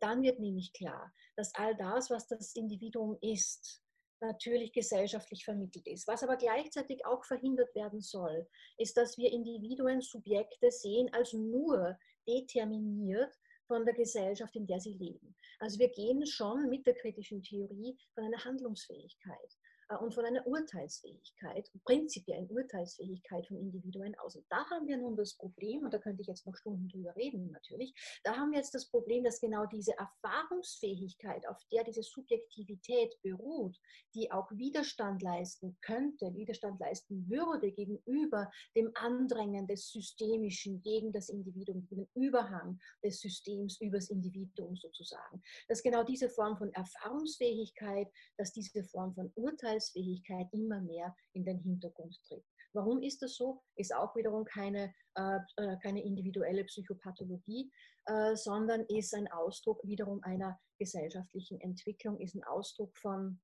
äh, immer fortschreitenderer Massengesellschaft, ist im Grunde eine Reaktion oder ein, oder ein, ähm, ein Echo, kann man beinahe sagen, ein Echo der industriellen, äh, der industriellen Produktion, ist ein Echo der, der Massenkommunikation und so weiter dass also dieser große Zusammenhang der Erfahrung, das, das wir Erfahrung nennen, äh, zerfällt in unterschiedliche Erlebnisse. Walter Benjamin ist in den 1930er Jahren darauf schon eingegangen, dass den Menschen der Lebenszusammenhang sich nicht mehr gestaltet, sondern dass äh, den Menschen ähm, die, ähm, die Erlebnisse quasi zustoßen.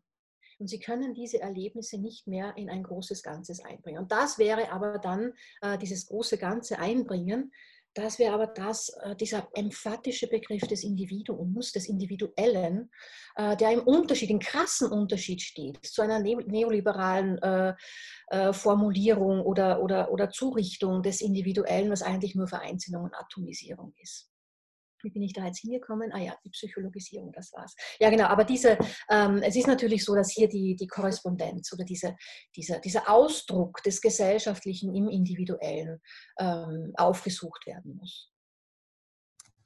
Okay, ich schiebe gleich eine Frage hinterher an euch beide. Der Hinweis, wenn ihr ähm, Muße habt, man kann die Fragen des QA auch schriftlich beantworten. Also nur, ähm, falls äh, sozusagen das machbar ist. Ich rätsle gerade bei einer Frage schon, aber ich. Okay, genau. Ich würde kurz die von Eli vorlesen, weil die schon auch sehr lange im Chat steht. Ähm, mir fehlt in der Gesamtbetrachtung eine Antwort auf die Frage, aus welchem Menschenbild heraus, das die Einzelnen entwickelt haben, die Autorität der Strukturen, die der Kapitalismus in sich trägt und auf die in ihrem Leben und von ihm abhängige Personen überstülpt gewillt sind, eigentlich zu akzeptieren und ihre Rebellion nur gegen die auf dem Fundament Kapitalismus entstandenen gesellschaftlichen Verhältnissen richten und eben eigentlich so etwas wie dem ursprünglichen Kapitalismus entsprechendes Akzeptieren gewillt sind. Ähm, ich glaube, hauptsächlich ist die Frage nach dem Menschenbild ähm, der Kern der Frage. Ähm, vielleicht könnt ihr darauf eingehen, vielleicht sagt ihr auch, dass das sozusagen das Men also vielleicht wollt ihr was zum Menschenbild sagen, ob es tatsächlich das Fundament sein kann oder ob es dann eher um andere Zwänge geht. Ich wollte eigentlich lieber auf die Universalismusfragen eingehen, weil da war gerade die Frage von der gleichen Fragestellerin, äh, was ich denn eigentlich unter dem Universellen verstehe, was denn das sein soll. Und das ist eine berechtigte Frage, weil äh, auch unter diesem Begriff ganz, ganz vieles firmiert und ganz vieles vorgebracht wird. Und einmal wird falsche, falsches Universelle, einmal wahres Universelle. Was ist denn das? Was ist das denn nun? Nun, das falsche Universelle habe ich versucht darzustellen, indem, es, äh, indem ich es umschrieben habe als, mit Laclau im Übrigen, als eine hegemoniale Partikularität. Also eine Besonderheit, äh, eine Partikularität, die hegemonial geworden ist, in dem Sinn, dass sie gesellschaftliche Machtpositionen innehat und von daher sich selbst das eigene, das äh, als Allgemeines ausgeben zu können. Alle sollten also dem entsprechen und alle, die es nicht tun, sind also mangelhaft von vornherein äh, und können nicht dazugehören. Das ist ein ganz deutliches Beispiel dafür, ist, ist die sogenannte Judenfrage. Ähm, äh, in der Aufklärung, dass Juden vorgeworfen würden, dass sie aufgrund ihrer eigenen Partikularität dem Universellen, dem, der Aufklärung nicht entsprechen würden und also sich zuerst mal ihrer eigenen Partikularität entledigen müssten, um dann Teil in dem Universellen der Aufklärung zu werden. Was dabei natürlich nicht angesprochen war oder nicht, äh, nicht dazu gesagt war, ist dies, dieses Universelle, das vorgebliche Universelle natürlich das, äh, das Hegemonial-Partikulare des äh, christlichen, gentilen Europas war. Ähm, und das, äh, das also eine bestimmte, Hegemon äh, eine bestimmte Partikularität, die sich als Allgemeines ausgegeben hat. Ähm, was ist aber nun ein echtes Universelles? Und da wird es nun, schwierig, das eigentlich zu definieren, weil das ist etwas, was wir noch nicht erreicht haben. Es ist eigentlich etwas, was als Idee existiert. Und die Idee existiert, die Idee des wahren Universellen steckt auch in den Universalbegriffen drin. Selbst wenn wir natürlich wissen, mit aller, mit aller kritischen, einem kritischen Zugang, den wir haben, selbst wenn wir wissen, dass wenn von dem Menschen die Rede ist, nie alle Menschen inkludiert sind, dann ist aber trotzdem in dem Begriff, in diesem Allgemeinbegriff der Anspruch auf das Universelle drin. Und diesen Anspruch muss man im Grunde äh, retten und ihn gegen die partikulare Instrumentalisierung des Universellen ähm, auch in Stellung bringen. Das Universelle kann also gedacht werden auch als ein Rahmen, innerhalb dessen sich Partikularitäten überhaupt entwickeln können, innerhalb dessen Partikularitäten äh, sich äußern können, leben können. So, ja? Also auch diese Begriffe, das Partikulare und das, äh, und das Universelle, sind ja nur in einer in einer Wechselwirkung, in einem Spannungsverhältnis, äh, in einem Austausch jeweils zu sehen. Also es sind, wie gesagt, äh, auch Relationsbegriffe, die äh, nicht ohne einander betrachtet werden können. Und wenn hier dann auch noch die Frage ist, warum denn nun die Rechten, also sagen Pegida lese ich hier, äh, warum die für sich in Anspruch nehmen, äh, eine große Allgemeinheit zu sein, dann ist das natürlich auch sehr widersprüchlich, weil diese Allgemeinheit nicht für alle gilt. Und das machen sie auch ganz deutlich. Diese Allgemeinheit, die sie vorbringen, gilt nämlich nur für die eigene In-Group. Ähm, und äh, wenn, äh, das sieht, ist, sieht, man ganz deutlich, wenn, äh, wenn rechte Akteure, äh, rechtsradikale Akteure über den Islam herziehen beispielsweise und im Namen nämlich der Frauenrechte dann ist es auffällig, dass sie genau dieselben Frauenrechte nicht einfordern, wenn es um, äh, um autoritär-islamistische Regime geht. Da ist es dann plötzlich egal. Also daran sieht man, dass das, was, was, was Pegida, was, äh, was, was, was, was rechte Bewegungen, AfD und so weiter als äh, Allgemeines ausgeben, eine sehr beschränkte Gültigkeit nur hat. Vielen Dank. Ich, ähm, wir haben gerade hier auch nochmal im Kreis äh, der Redaktion sozusagen besprochen, dass wir Andreas Lemkes Frage sehr interessant finden. Ich weiß nicht, ob ihr beide schon mal drauf geguckt habt. Ist eurer Meinung nach das Internet mit seinen direkten Beteiligungsmöglichkeiten und der Möglichkeit, vermeintlich eine öffentliche Stimme zu haben, eine Beschleunigungsmaschine für den autoritären Charakter? Möchte diese Frage jemand beantworten? Dieser Frage könnte man ein eigenes Symposium natürlich widmen. Kurz, wir haben gerade schon überlegt, wir werden die Fragen sichern und würden ja, ja. dann sozusagen nochmal gucken, dass wir ähm, im Nachgang Sachen beantworten und dann vielleicht nochmal äh, an die Teilnehmenden zuschicken.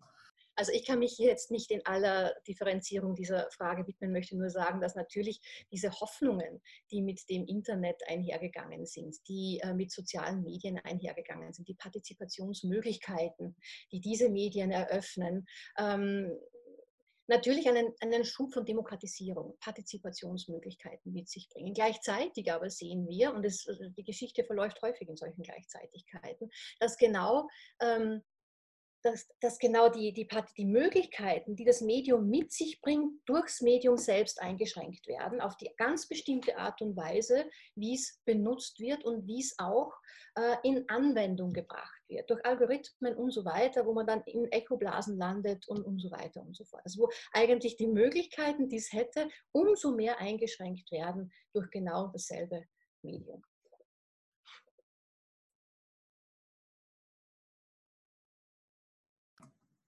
Ja, genau. Ich, also ich kann mich da auch nicht weiter äh, zu äußern. Also es gibt in dem äh, Buch einen Beitrag, der da kurz darauf eingeht, von Björn Milbrat. Das ist aber auch eher äh, programmatischer. Und da, der bezieht sich auch auf einen Text von, glaube ich, Jorinde Scholz oder so heißt sie. Und äh, die sozusagen analysiert dieses Phänomen oder diese Frage genauer. Ähm, ja, ich will mich da jetzt nicht weiter versteifen. Genau, ich würde die letzte Frage, die gerade eingetrudelt ist, wie gesagt, wir speichern alles, also an alle Teilnehmer, die noch zuhören, wir speichern das, ähm, würden dann sozusagen mit euch beiden Referentinnen nochmal rückkoppeln, äh, ob ihr irgendwo an, Antwortideen habt, ähm, weil das doch sehr viel ist. Wir sind, glaube ich, gerade auch alle positiv überrascht, ähm, wie viele Fragen gerade kommen. Die letzte Frage trotzdem nochmal, wie erklärt ihr, dass die Mehrheit der Menschen in aktuellen Studien nicht die Kriterien für den autoritären Charakter erfüllen? Ist das nicht die eigentliche Herausforderung angesichts des gesellschaftsstrukturellen Erklärungsansatzes? Vielleicht möchte jemand abschließend, ihr könnt auch gerne beide nochmal abschließend antworten. Wir würden dann sozusagen jetzt in die, End, in die Endrunde gehen ähm, also und euch dann auch in den Feierabend entlassen. Also da würde ich jetzt sagen, da kommt es natürlich erstmal darauf an, auf welche Studien äh, man sich jetzt genau bezieht. Ähm, ich habe die jetzt nicht äh, komplett gelesen, aber äh, die Teile, die ich gelesen habe äh, oder mir angeguckt habe, äh, der Ergebnisse der Mittelstudien der aktuellen oder Autoritarismus, Leipziger Autoritarismusstudie, zeigen schon, dass es auf jeden Fall in bestimmten Hinsichten eine ähm, Mehrheit oder einen großen Teil, fast die Hälfte der Bevölkerung sozusagen, ähm, gibt, die Auto, also diesem autoritären Syndrom zumindest partiell entsprechen. Also zumindest die Aussagen, die da abgefragt werden, und das sind natürlich keine qualitativen Untersuchungen, das ist dann auch nochmal was ganz anderes, würde ich sagen, ähm, äh, entsprechen dem. Ob das mehr kann man da vielleicht erstmal auch äh, nicht zu sagen, wenn man, also wie gesagt, wir müssen schauen, welche Studien da genau ähm, zugrunde gelegt werden und dann darüber diskutieren, ob die Frage, ob die Methode nach der das erhoben wird, gültig ist äh, oder sozusagen überhaupt belastbare Aussagen hervorbringt. Ja. Oder belastbare Ergebnisse. Sorry.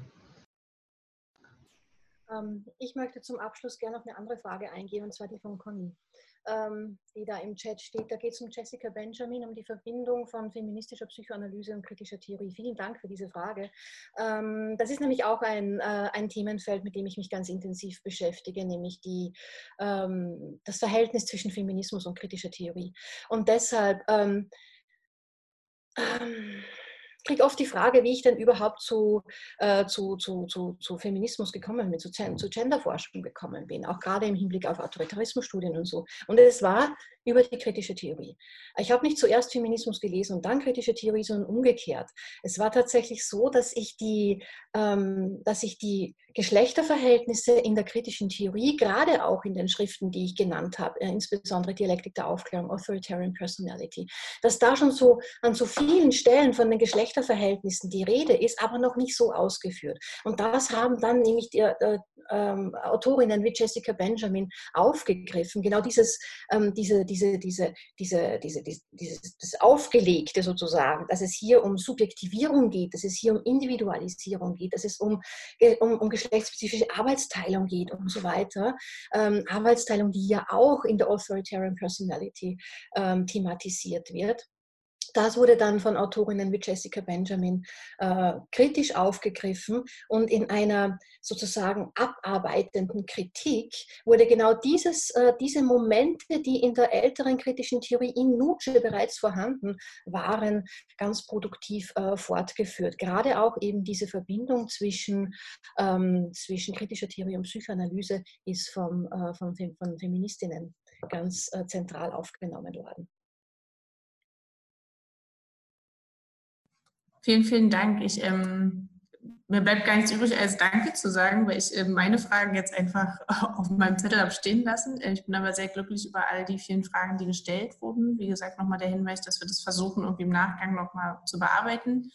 Dass jetzt auch alles nicht weg ist. Ich danke euch aber für eure Zeit. Ähm, wir hören jetzt auf, weil es einfach lang wird. Ähm, normalerweise würde ich jetzt einen guten Nachhauseweg wünschen. Das bleibt uns heute erspart. Ähm, in dem Fall vielen Dank für das tolle Buch. Ähm, nochmal eine großartige Leseempfehlung. Auch für ein paar dunklere Tage nochmal gute Analysen. Ähm, ich danke euch beiden für den Abend, auch für die ganze Arbeit am Buch, ähm, auch für die ganzen Beantwortungen der Fragen und hoffe, dass ihr ähm, gesund bleibt. Das ist ja das, was irgendwie gerade das Wichtige ist. Und ähm, gehe davon aus, dass wir uns in anderen Szenarien nochmal wiedersehen. Das wird wohl nicht der letzte Abend gewesen sein bei dem Andrang und bei den Nachfragen scheint das doch äh, einigen unter den Nägeln zu brennen. Deswegen ähm, danke an Fritz, der hier neben mir sitzt, äh, für die Organisation und Matze für die technische Unterstützung und euch beiden äh, für den ganz tollen Abend. Wenn ihr beide noch drin bleiben könntet, wäre das total schön. Dann könnten wir noch mal kurz so reden. Ähm, an die Teilnehmerinnen äh, vielen, vielen Dank fürs Hierbleiben. Ähm, wir waren über 200 Leute. Das ist äh, sehr beachtlich, auch für so einen Mittwochabend ähm, freue ich mich, dass das so geklappt hat ähm, und dass viele so lange auch dabei geblieben sind. Ähm, trotzdem machen wir jetzt Feierabend. Wir werden eure Fragen, wie gesagt, speichern. Ähm, ihr könnt euch auch immer noch, also Fritz und ich sind für die Stiftung immer ansprechbar. Ihr könnt uns gerne auch E-Mails schreiben. Ähm, unsere E-Mail-Adressen findet ihr dann. Und Fritz hat ja euch eine E-Mail geschickt. Wie gesagt, wir werden das als Audio speichern. Auch das wird dann online sein, sodass ihr das nachhören könnt.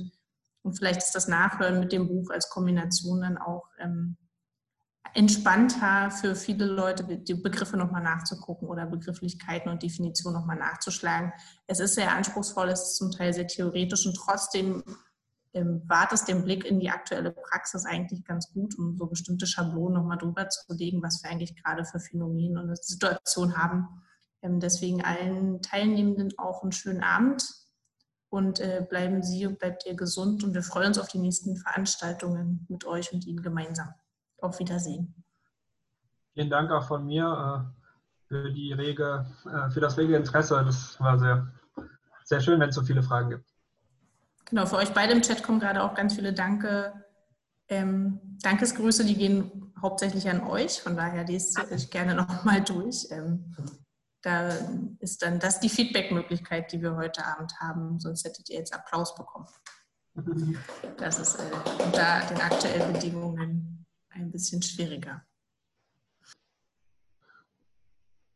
Bis die 113 Leute jetzt alle. es nimmt langsam ab. Ich ähm, glaube, die schreiben jetzt nicht alle zusammen rein.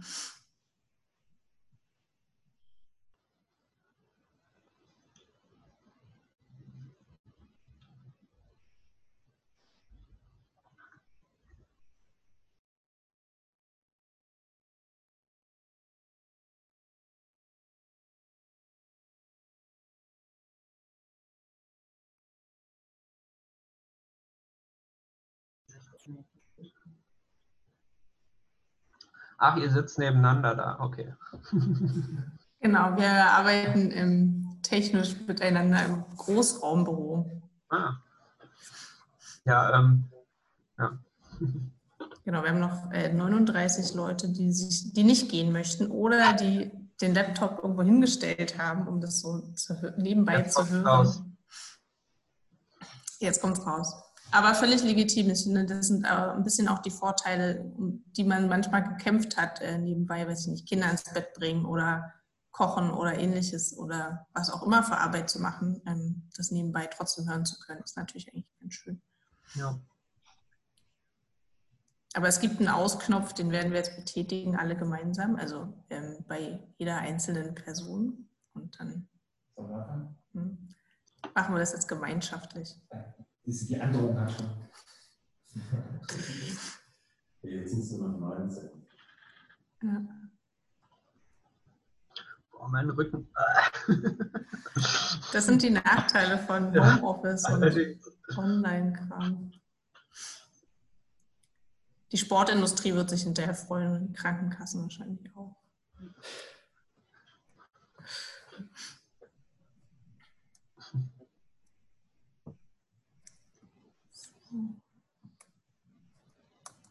Ich finde das mit den Fragen finde ich tatsächlich immer schwieriger online, weil das zu lesen und so schnell zu verstehen, dann worauf die Leute hinaus wollen, ist, und manchmal kann ich es dann auch nicht beantworten. Klar. Ich finde auch diese, dass die Leute überhaupt nicht äh, sich zu Wort melden. Warum höre ich das jetzt doppelt? Hallo und weil, weil die beide Mikro hat. Also also dass es keine Möglichkeit gibt, irgendwann so eine Art äh, Plenum zu haben, dass man dann doch sieht, bumm, ganz viele Fensterchen, wo Leute sitzen, die zuhören und so. Dadurch wird es so, ja, so irreal irgendwie auch. Ja.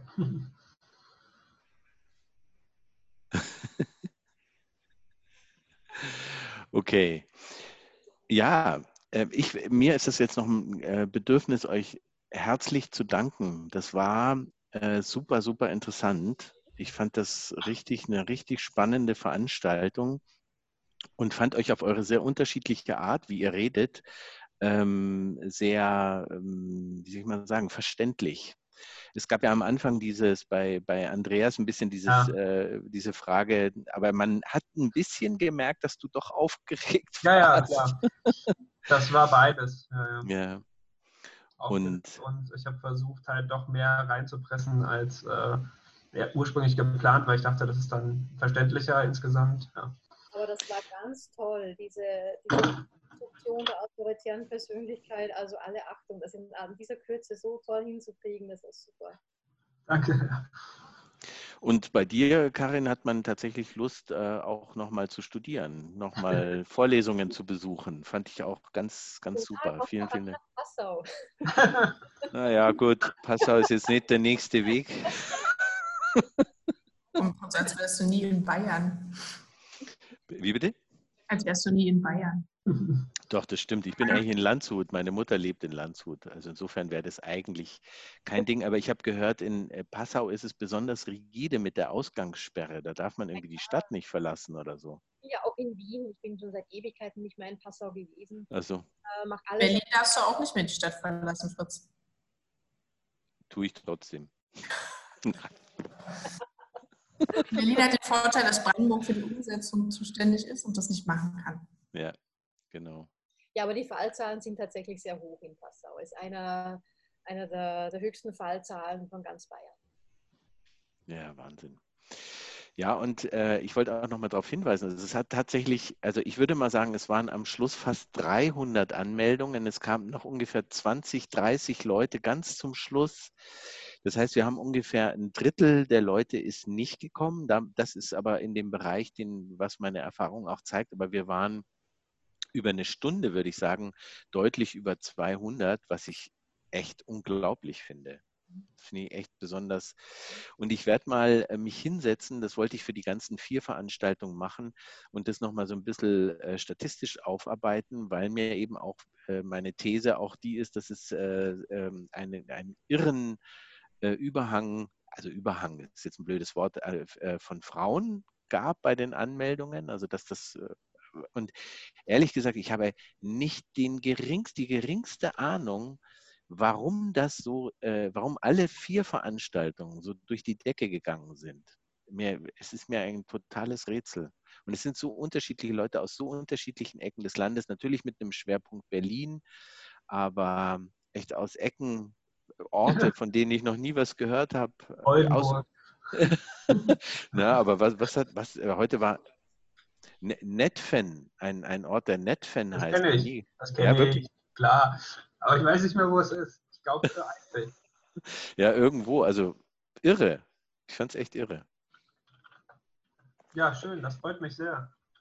Also, dass das so gut geklappt hat. Das, das war auch ein Grund, warum ich dann doch aufgeregter war. Ich habe es ja schon ein paar Mal gemacht, aber ich dachte, das ging immer weiter so hoch und so, oh Gott, ich habe das eben noch äh, schnell, äh, schnell noch äh, zu Ende formuliert und so. Und dann hatte ich gehofft, dass es alles passt. Und mit dem Modell, da denke ich mir immer so, ja, es ist schon sehr abstrakt und schwierig, äh, und, aber es zumindest sieht man mal was. Äh, ich finde es gut erklärt und dadurch wird es auch gar nicht so abstrakt. Also ich finde schon, dass man mitbekommt, was das in der Praxis bedeutet und man sich dann anfängt, selbst zu reflektieren und nochmal zu gucken, wo bin ich eigentlich ja. gerade in dem Schaubild. Und ich glaube, das haben einige gemacht. Ja, ich finde auch, da, also sozusagen besser kann es nicht sein, als dass die Leute dann Lust haben, sich damit zu beschäftigen und ganz viele Fragen stellen. So. Also mehr kann man ja mit so einem Vortrag nicht machen eigentlich. Viel mehr.